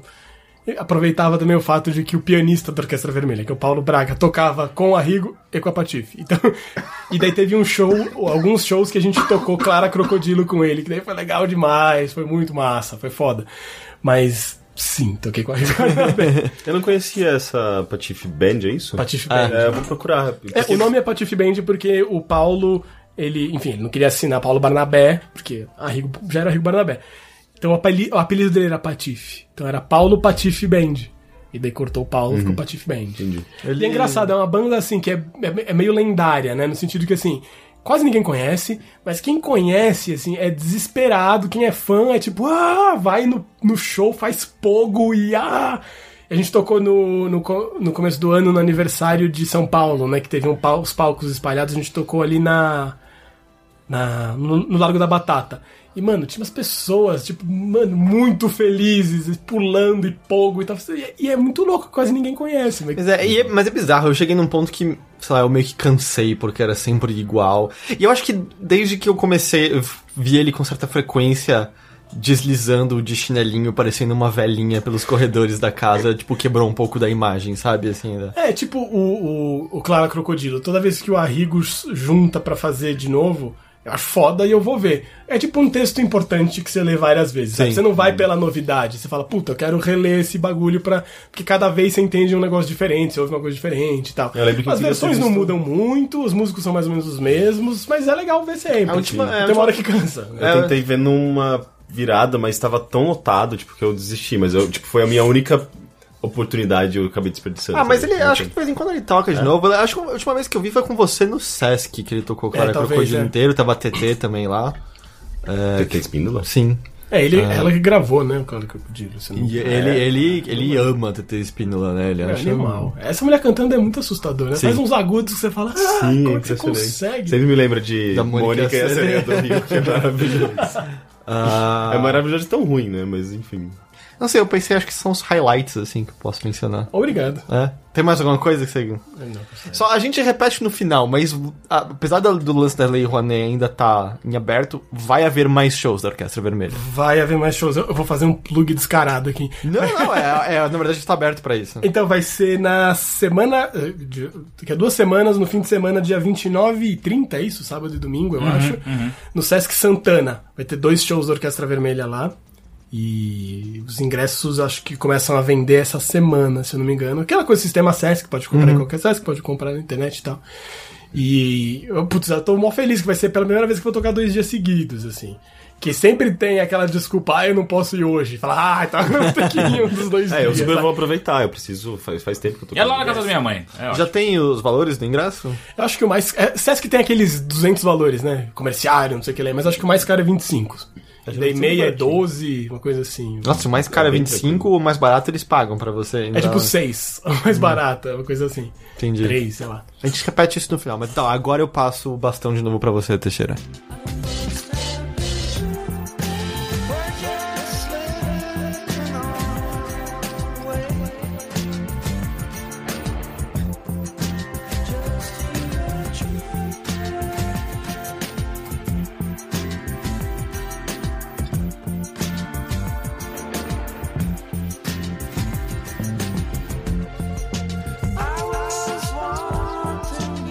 Vamos para as recomendações que são, serão rápidas essa semana. Ah, eu quero começar com, com o Henrique. Oi, não tem. Não Beijo. tem. Ok, Beijo. próximo. É, a gente vai fazer isso rápido, então. é, é, que eu não sabia, eu, eu- achei que eu ia ser rápido, mas eu, agora eu vou sair perdendo. em Heitor, você. É, Era pra fingir que ia ser mais Valendo. rápido, mas agora eu demorei já mais Vai. do que ele. Não, então a única coisa que eu assisti, eu assisti o primeiro episódio de BoJack Horseman, Ah, eu não gosto. O desenho animado? Eu tá nunca ligado? tive interesse. Pois é, eu tive só porque eu tava fazendo bicicleta e eu queria assistir alguma coisa e Que eu não fosse One Piece. Ah, então, é, não, eu não assisto One Piece há alguns anos, mas que não é, fosse Dragon Ball, Super Dragon Ball Z. nunca vi isso. Na verdade, eu assisto mais Star Trek fazendo bicicleta, mas eu não tinha Ola, porque eles tiraram da Netflix brasileira. É, Pô, eu também não gostei desse BoJack Horseman. Eu também não, eu não entendi saquei, porque as pessoas assim, gostaram. É, Tem pessoas boas envolvidas, É, é, é. mas eu não, eu não... O humor pra mim parece tão batido, assim. é- Exato, parece que é uma coisa que a gente já viu em todos os outros desenhos que, te- que é um pouquinho mais, mais, mais politicamente incorreto, Uhum. sabe? E, e é antigo, sabe? As piadas que ele faz, o, o Family Guy faz há Exato, eu 10 sinto, anos. eu sinto o Family sabe? Guy, eu sinto que o Mission Hill já fazia isso, Aham. eu sinto que aquele desenho do Adult Swim, que é dos universitários, fazia... Eu não, eu não consegui sentir não. muita originalidade... Eu não sei, eu achei o humor E é engraçado chato. que ao mesmo tempo que tem pessoas boas fazendo, tem pessoas boas que gostam muito, e aí eu fico muito. Eu acho que eu perdi meu gosto, eu não, eu não sei mais o que é comédia. Eu não, eu não, não saquei, eu até quero ver mais um episódiozinho ou outro, mas não... É, eu não foi. assisti quase a, a primeira temporada inteira e eu, tipo, não, não rola, não consigo. E é isso. Tá. Uh, Matheus. Eu tenho uma recomendação rápida também. Que Manda. De que eu ouvi hoje, inclusive. Porra. Ó, Ó, primeiríssima mão. Hoje saiu uma das músicas novas do disco novo do Battles. não Ah, é sei o que é verdade. eu, quero. Você não conhece Battles? Mano, Battles é Nossa, ia achar animal, É certeza. muito foda. É foda, é foda. E eu, eu- como a gente tava falando antes de gravar, é uma das tristezas do meu coração que o Heitor me chamou pra ir nesse show. Eu falei, é, não, acho que eu não gosto. E eu não fui, depois eu virei, tipo, muito fã da banda. E eu o show foi animal. Mas isso é muito comum, assim, tipo, Ah, é as, minha- bosta, as né? minhas bandas favoritas, tipo, eh, eu comecei a gostar, tipo, basicamente no dia depois que elas vieram pro Brasil, porque Exato. eu fiquei sabendo no jornal, sabe? Show do- da, da Bjork foi incrível. Bjork, que é Bjork? Deixa eu ver. Ah, sabe, tipo, como assim? Eu perdi o show da Bjork. Mas Sabe? o... É, não, e assim, você noção, esse show, eu nem lembro, acho que o lugar nem existe Cine mais. Joia, acho que foi. Não foi, não, Cine Joia não, não tinha ainda, foi, Ah, foi sim. antes. Foi... Ficava perto lá daquele Belfior, como é que era... Sei, Não, não, não era Estúdio SP, Clash, acho que podia ser na Clash. Clash. É, Na existe, Barra Funda? É, existe ainda, Clash? Acho Sim. que sim. É, e aí, porra, era super pequenininho, quase ninguém foi porque eu acho que ninguém conhecia Battles. Quando que foi? Eu tava na faculdade ainda, faz Ai, então mais de cinco é, anos, é. pelo menos, assim. Eu, não- eu acho que eu não conhecia na época. E, cara, foi muito legal ver o show e eu fiquei, tipo, encostado no palco. Na verdade, eu tava com o cotovelo apoiado no palco dos caras, tipo, vendo o show. Nossa, Animal. encostado? Você, É, não, tipo, você se não eu- se mexeu, porque, tipo, é meio... é- é- é- eu me mexeria bastante. Ah, não, eu tava mais mexendo a cabeça, curtindo e tal. Foi muito, é muito legal ver show pequeno, assim, encostado nas pessoas. É, mas ba- basicamente a música que saiu hoje é, é de. Parece que é. chama Yaba, eu acho. The Yaba, uma coisa assim. Já tá no Spotify e tal. Vi, ouvi lá. E o disco acho que chama Lad Dodge. Um nome assim. Tipo, eu achei que ia piadinha. ser Daba... É, é tipo um dabadu da vida, assim, com quatro sílabas monossilábicas. E. e é, eu achei foda, assim, porque é louco, porque o primeiro disco é muito diferente do segundo, né? Não sei se você tá falando Então, o segundo eu não ouvi. O meu favorito é aquele que a capa é tipo um monte de chiclete, um monte de Então, sorvete. eu não gosto desse disco. Sério? que é o Glass. Drop, não é? Sim, é o sim, segundo é. Glass Drop. O primeiro é o Atlas, que é animal, e daí teve aquele cara, o, eu não sei como fala o nome dele, Tiondai Braxton, que é o, que é o vocalista. Que saiu da banda e daí acho que eles não sabiam muito o que fazer, sabe? Daí fizeram aquela coisa que eles chamaram os vocalistas, convidados, né? Chamaram Gary Newman pra cantar uma música e tal. E achei meio esquisito esse disco, na real. Assim, agora. Agora eu gosto. Mas parece ele, que- ele é um pouco mais pop, parece, né? O primeiro É, é, mais mais. esquisitão. Então, mas daí é isso Ah, você acha esquisito o primeiro? Primeiro eu acho meio esquisitão. Ah, esquisitão. É? É esquisitão. É da hora. mas- E aí, não, é um esquisitão bom. É que, tá, é que eu acho ele tranquilamente palatável, sabe? É porque ele é muito. Ele é. A estrutura é, não, é, não é pop, é tipo aquela coisa. Dá é um quase- exemplo pra mim como é que funciona Ele é quase, é, tipo, relaciona com alguma outra math, banda? math rock, ele é math rock. É, eu acho que ele é meio math rock. assim, não Tá. sei. É que é, É. muito, é que é muito esquisita a banda, assim, porque a formação atual basicamente é dois caras que tocam guitarra, mas um deles toca guitarra, teclado e computador, e o outro toca pedais, sabe? Tipo, fica fazendo loops. Tem muita coisa de loop ao vivo. Então ele toca um bagulho e faz um loop, toca um bagulho e faz um loop. E eles não usam clique, não usam nada. Então o baterista, ele fica sentado na frente de uma parede de amplificador alto pra caralho. Só que o baterista, cara, é um baterista. Ele é o baterista do Tomahawk, aquela banda que também é do. Patton. Mike Patton. Mike Patton. é, que é a pedrada. Então, até eu vi um vídeo que era um, uma, uma- um convite pra um festival que quem fez a curadoria foi o Brian Eno. E dele fala, ele descreve todas as bandas. Ele fala, "Ah, eu chamei o Battles porque basicamente, ah, são uns caras meio design, meio arte, meio e um baterista de metal. eu achei muito foda essas coisas, que é exatamente isso. Porque é muito louco que é, numa entrevista o cara fala assim: eu sempre quis que meu teclado soasse com uma guitarra e a minha guitarra soasse como se fosse um teclado. Então você ouve e você fala: eu não sei o que eu tô ouvindo, eu não sei que instrumento é esse, o que, que tá acontecendo. Mas o que eu achei dessa música, que eu achei muito foda, é que parece que eles estão tentando se acomodar de novo a não ter um vocalista, sabe? Acho que vai ser um disco instrumental, pelo que eu entendi. Posso estar errado, mas essa música é. Essa música é instrumental. É instrumental. E daí parece que eles estão meio tentando se acostumar a fazer um tipo de música que não tenha uma voz principal, sabe? Não tem uma melodia central. Que a graça do Battles era um pouco isso no, no Atlas, É, principalmente. não, né? tinha, não tinha muito, vo- muito vocal, né, no primeiro.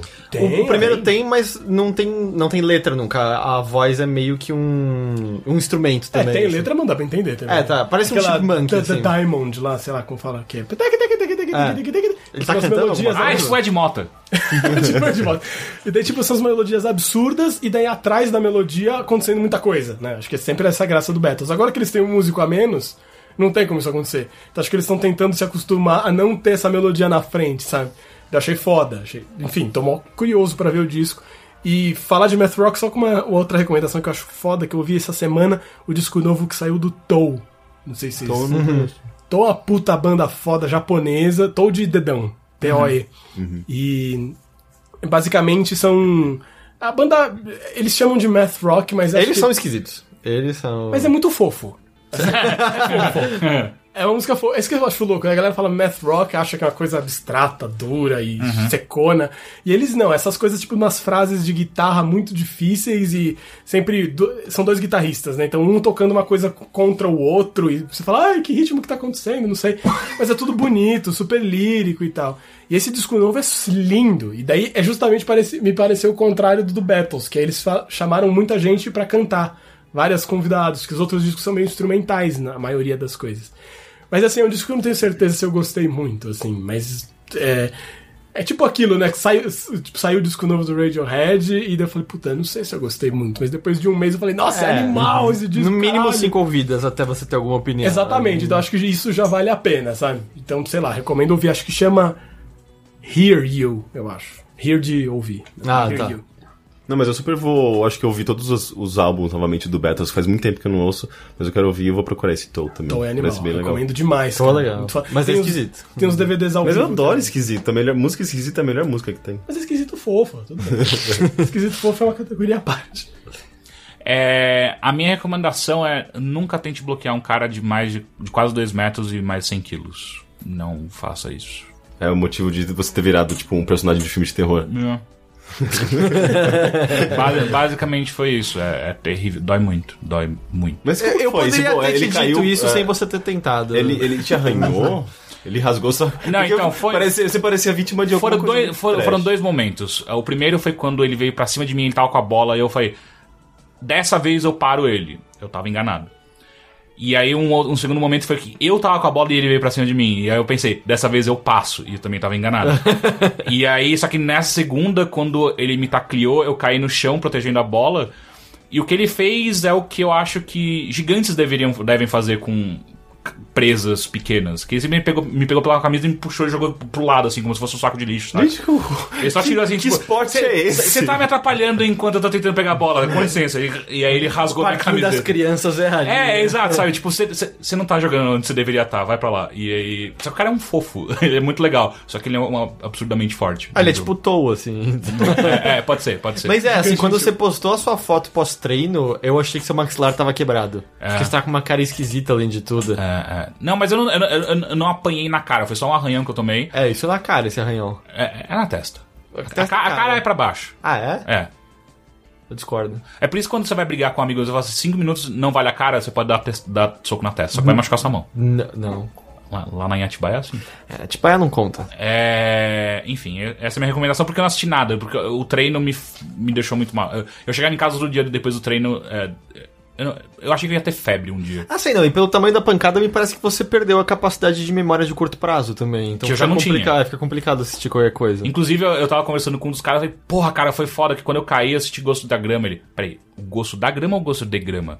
Não, da grama. Ele fala, ah tá, porque se fosse de grama ia ser um problema, porque a grama é sintética e se você tivesse sentido gosto de grama, tinha tido uma concussão. É, enfim, vamos para os e-mails então que você pode enviar para o bilheteria.overloader.com.br ou então no ask.fm barra bilheteria.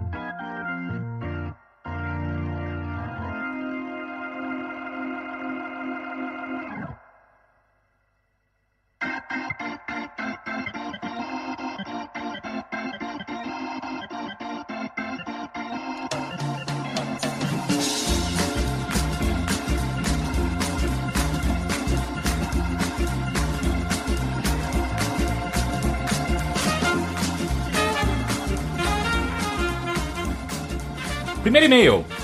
Boa tarde, overloadeiros. Meu nome é Rafael Ruge e o Lucha Fest foi foda. Ouvindo o, aliás, ouvindo o último podcast, eu ouvi o Henrique falar de MPB. E eu não sei se vocês conhecem o Agridoce, o álbum da Pitch, com, com outro produtor de música que eu não me lembro o nome.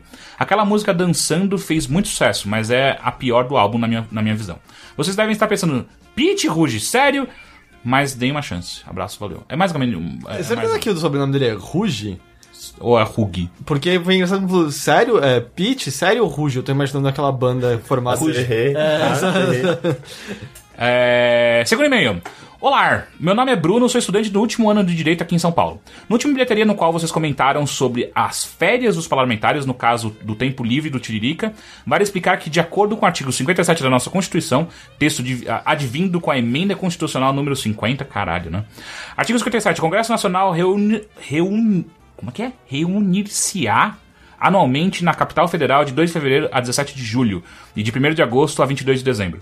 O que dá mais ou menos 50 dias de recesso parlamentar. O que não significa, na teoria, que eles deixam de trabalhar como deputados e senadores nesse período.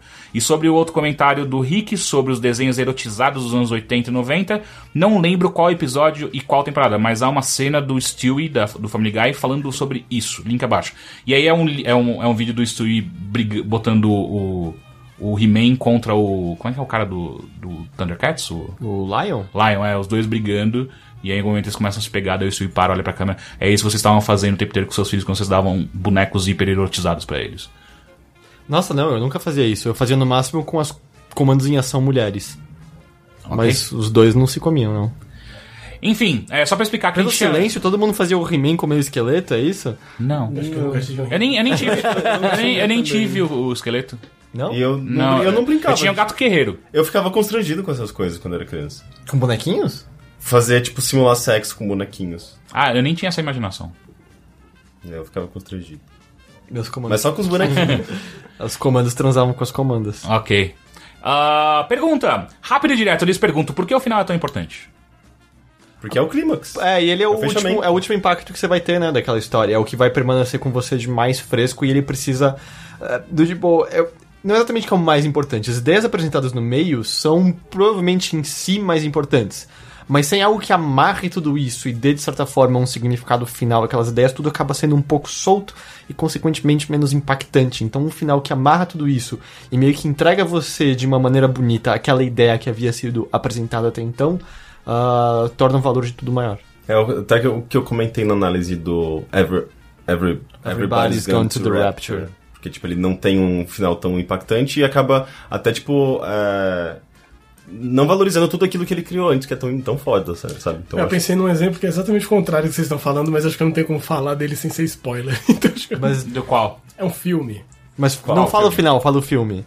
É, o nome em português acho que ficou Assassinato em Gosford Park, né? Ah, Gosford sim. Park. Mas é que a proposta dele é outra completamente. Mas, Mas é eu- foda. Eu lembro é que eu foda. assisti esse filme com, sei lá, uns 15 anos e eu não gostei, mas eu acho que eu, eu era muito Ele, jovem. não, ele é, é um filme É. muito legal, porque justamente o nome. Você fica muito desconfortável. Porque não, e o nome faz parecer que o filme quer ser algo como detetive, sei lá, tipo, quem matou quem em tal lugar. Quando na verdade não, isso é só o, o- a linguagem do filme finge ser um uma aventura, sei lá, policial de mistério, mas o que ele na verdade tá mais é denunciando as dinâmicas sociais da sociedade inglesa e etc. Mas ele te deixa muito na mão, né? Você tá esperando um final, ah, e daí ele. É, eu, eu, tipo, é que eu nem lembro dos detalhes, mas acho que é o tipo de filme que spoiler não importa, porque você não tá vendo por um É. evento em si. Mas aí é um desses que a tradução meio fudeu, né? Porque o nome original era Gosford Park. Uhum. E daí traduzindo com assassinato em Gosford Park. Virou Agatha Christie, sabe? Mas é bem legal esse filme. É foda. Próxima. O Caio falou no, no último Mothership que é um jogador oc- ocasional de FIFA, o que me atiçou a curiosidade. Vocês gostam de futebol? Acompanham o mínimo? Que time é teu? Ops, quer dizer, qual o time do coração dos Overloaders? Essa vai ser bem rápida. Eu não jogo, eu não gosto, eu não acompanho, eu não sei nada. É, eu também não gosto, não, Eu não jogo. tenho nenhum time do coração. Inclusive, no CBLOL foi a primeira vez que eu pisei num, num estádio da minha vida. Ah, é nem pra shows já tinha pisado? Ah, é, quando falaram isso, mas acho que não vale, é outra vibe. Ah, é- ah, tá, não, eu já pisei em estádio pra show. Exato. Nunca fui mas, num jogo de é, futebol. nu- nu- nunca numa competição. E foi a primeira vez numa competição que eu entrei no E, estádio. tipo, a última vez que eu vi todos os jogos de algum campeonato foi em 94 na Copa do Mundo. Sim, eu também. Mas a Copa do Mundo normalmente eu assisto futebol. Não, essa É. última eu não vi quase nada. Copa é, do Mundo assisto. é meio inevitável, né? Tá todo mundo acompanhando. E é, é divertido, é mó legal, É na que tá, verdade. eu, eu, eu achava que eu sentia isso, porque eu sempre dizia isso. Não, a Copa do Mundo tem a vibe e tal. Essa última eu tentava ver os jogos eu ficava com sono. É, a vibe pra mim dessa última era dar risada do Brasil. Ah, também. É, tava muito ruim. Mas, não, é, eu, eu me O diverti. Matheus também não quer, não, nada, Não, sabe? não, no futebol não. Eu acho que Mas não, daqui. nenhum time do coração, nenhum. Então tá. Senhores, Foram muito poucas obrigado. perguntas, foram Hã? poucas perguntas. Quatro. Né? É, não, digo, é que duas nem eram perguntas. É. As pessoas têm que mandar mais e-mails. É, tem que mandar pro Mothership também. É. Ah, Matheus, muito, muito obrigado. Uma pena que eu não consegui tá, eh, ficar aqui com vocês desde o começo. Tudo bem, o trabalho é difícil. É, é, é. Mas se- você quer fazer mais algum outro, outro recado, reforçar o que você já falou pra Posso galera? reforçar Reforça. que vai ter o show da Orquestra Vermelha, que é essa performance que eu faço há um tempo, sei lá, performance multimídia, show, blá blá blá. Refira ao começo do, do- do programa. E é, vai ser no dia 29 e 30, sábado e domingo, no Sesc Santana. Se eu não me engano, dia 29 é às 9 da noite e no domingo é mais cedo, 6, 6 e meia, uma coisa assim. E acho que o ingresso mais caro é 25 e daí tem aqueles preços do Sesc. Se entrar no site do. Sesc, acha também. No site, no site do Sesc já tem, ah, acho que começa a vender os ingressos essa semana, no fim dessa semana começa a vender pelo site do Sesc e no próprio Sesc, na- nas unidades vende acho que no dia seguinte.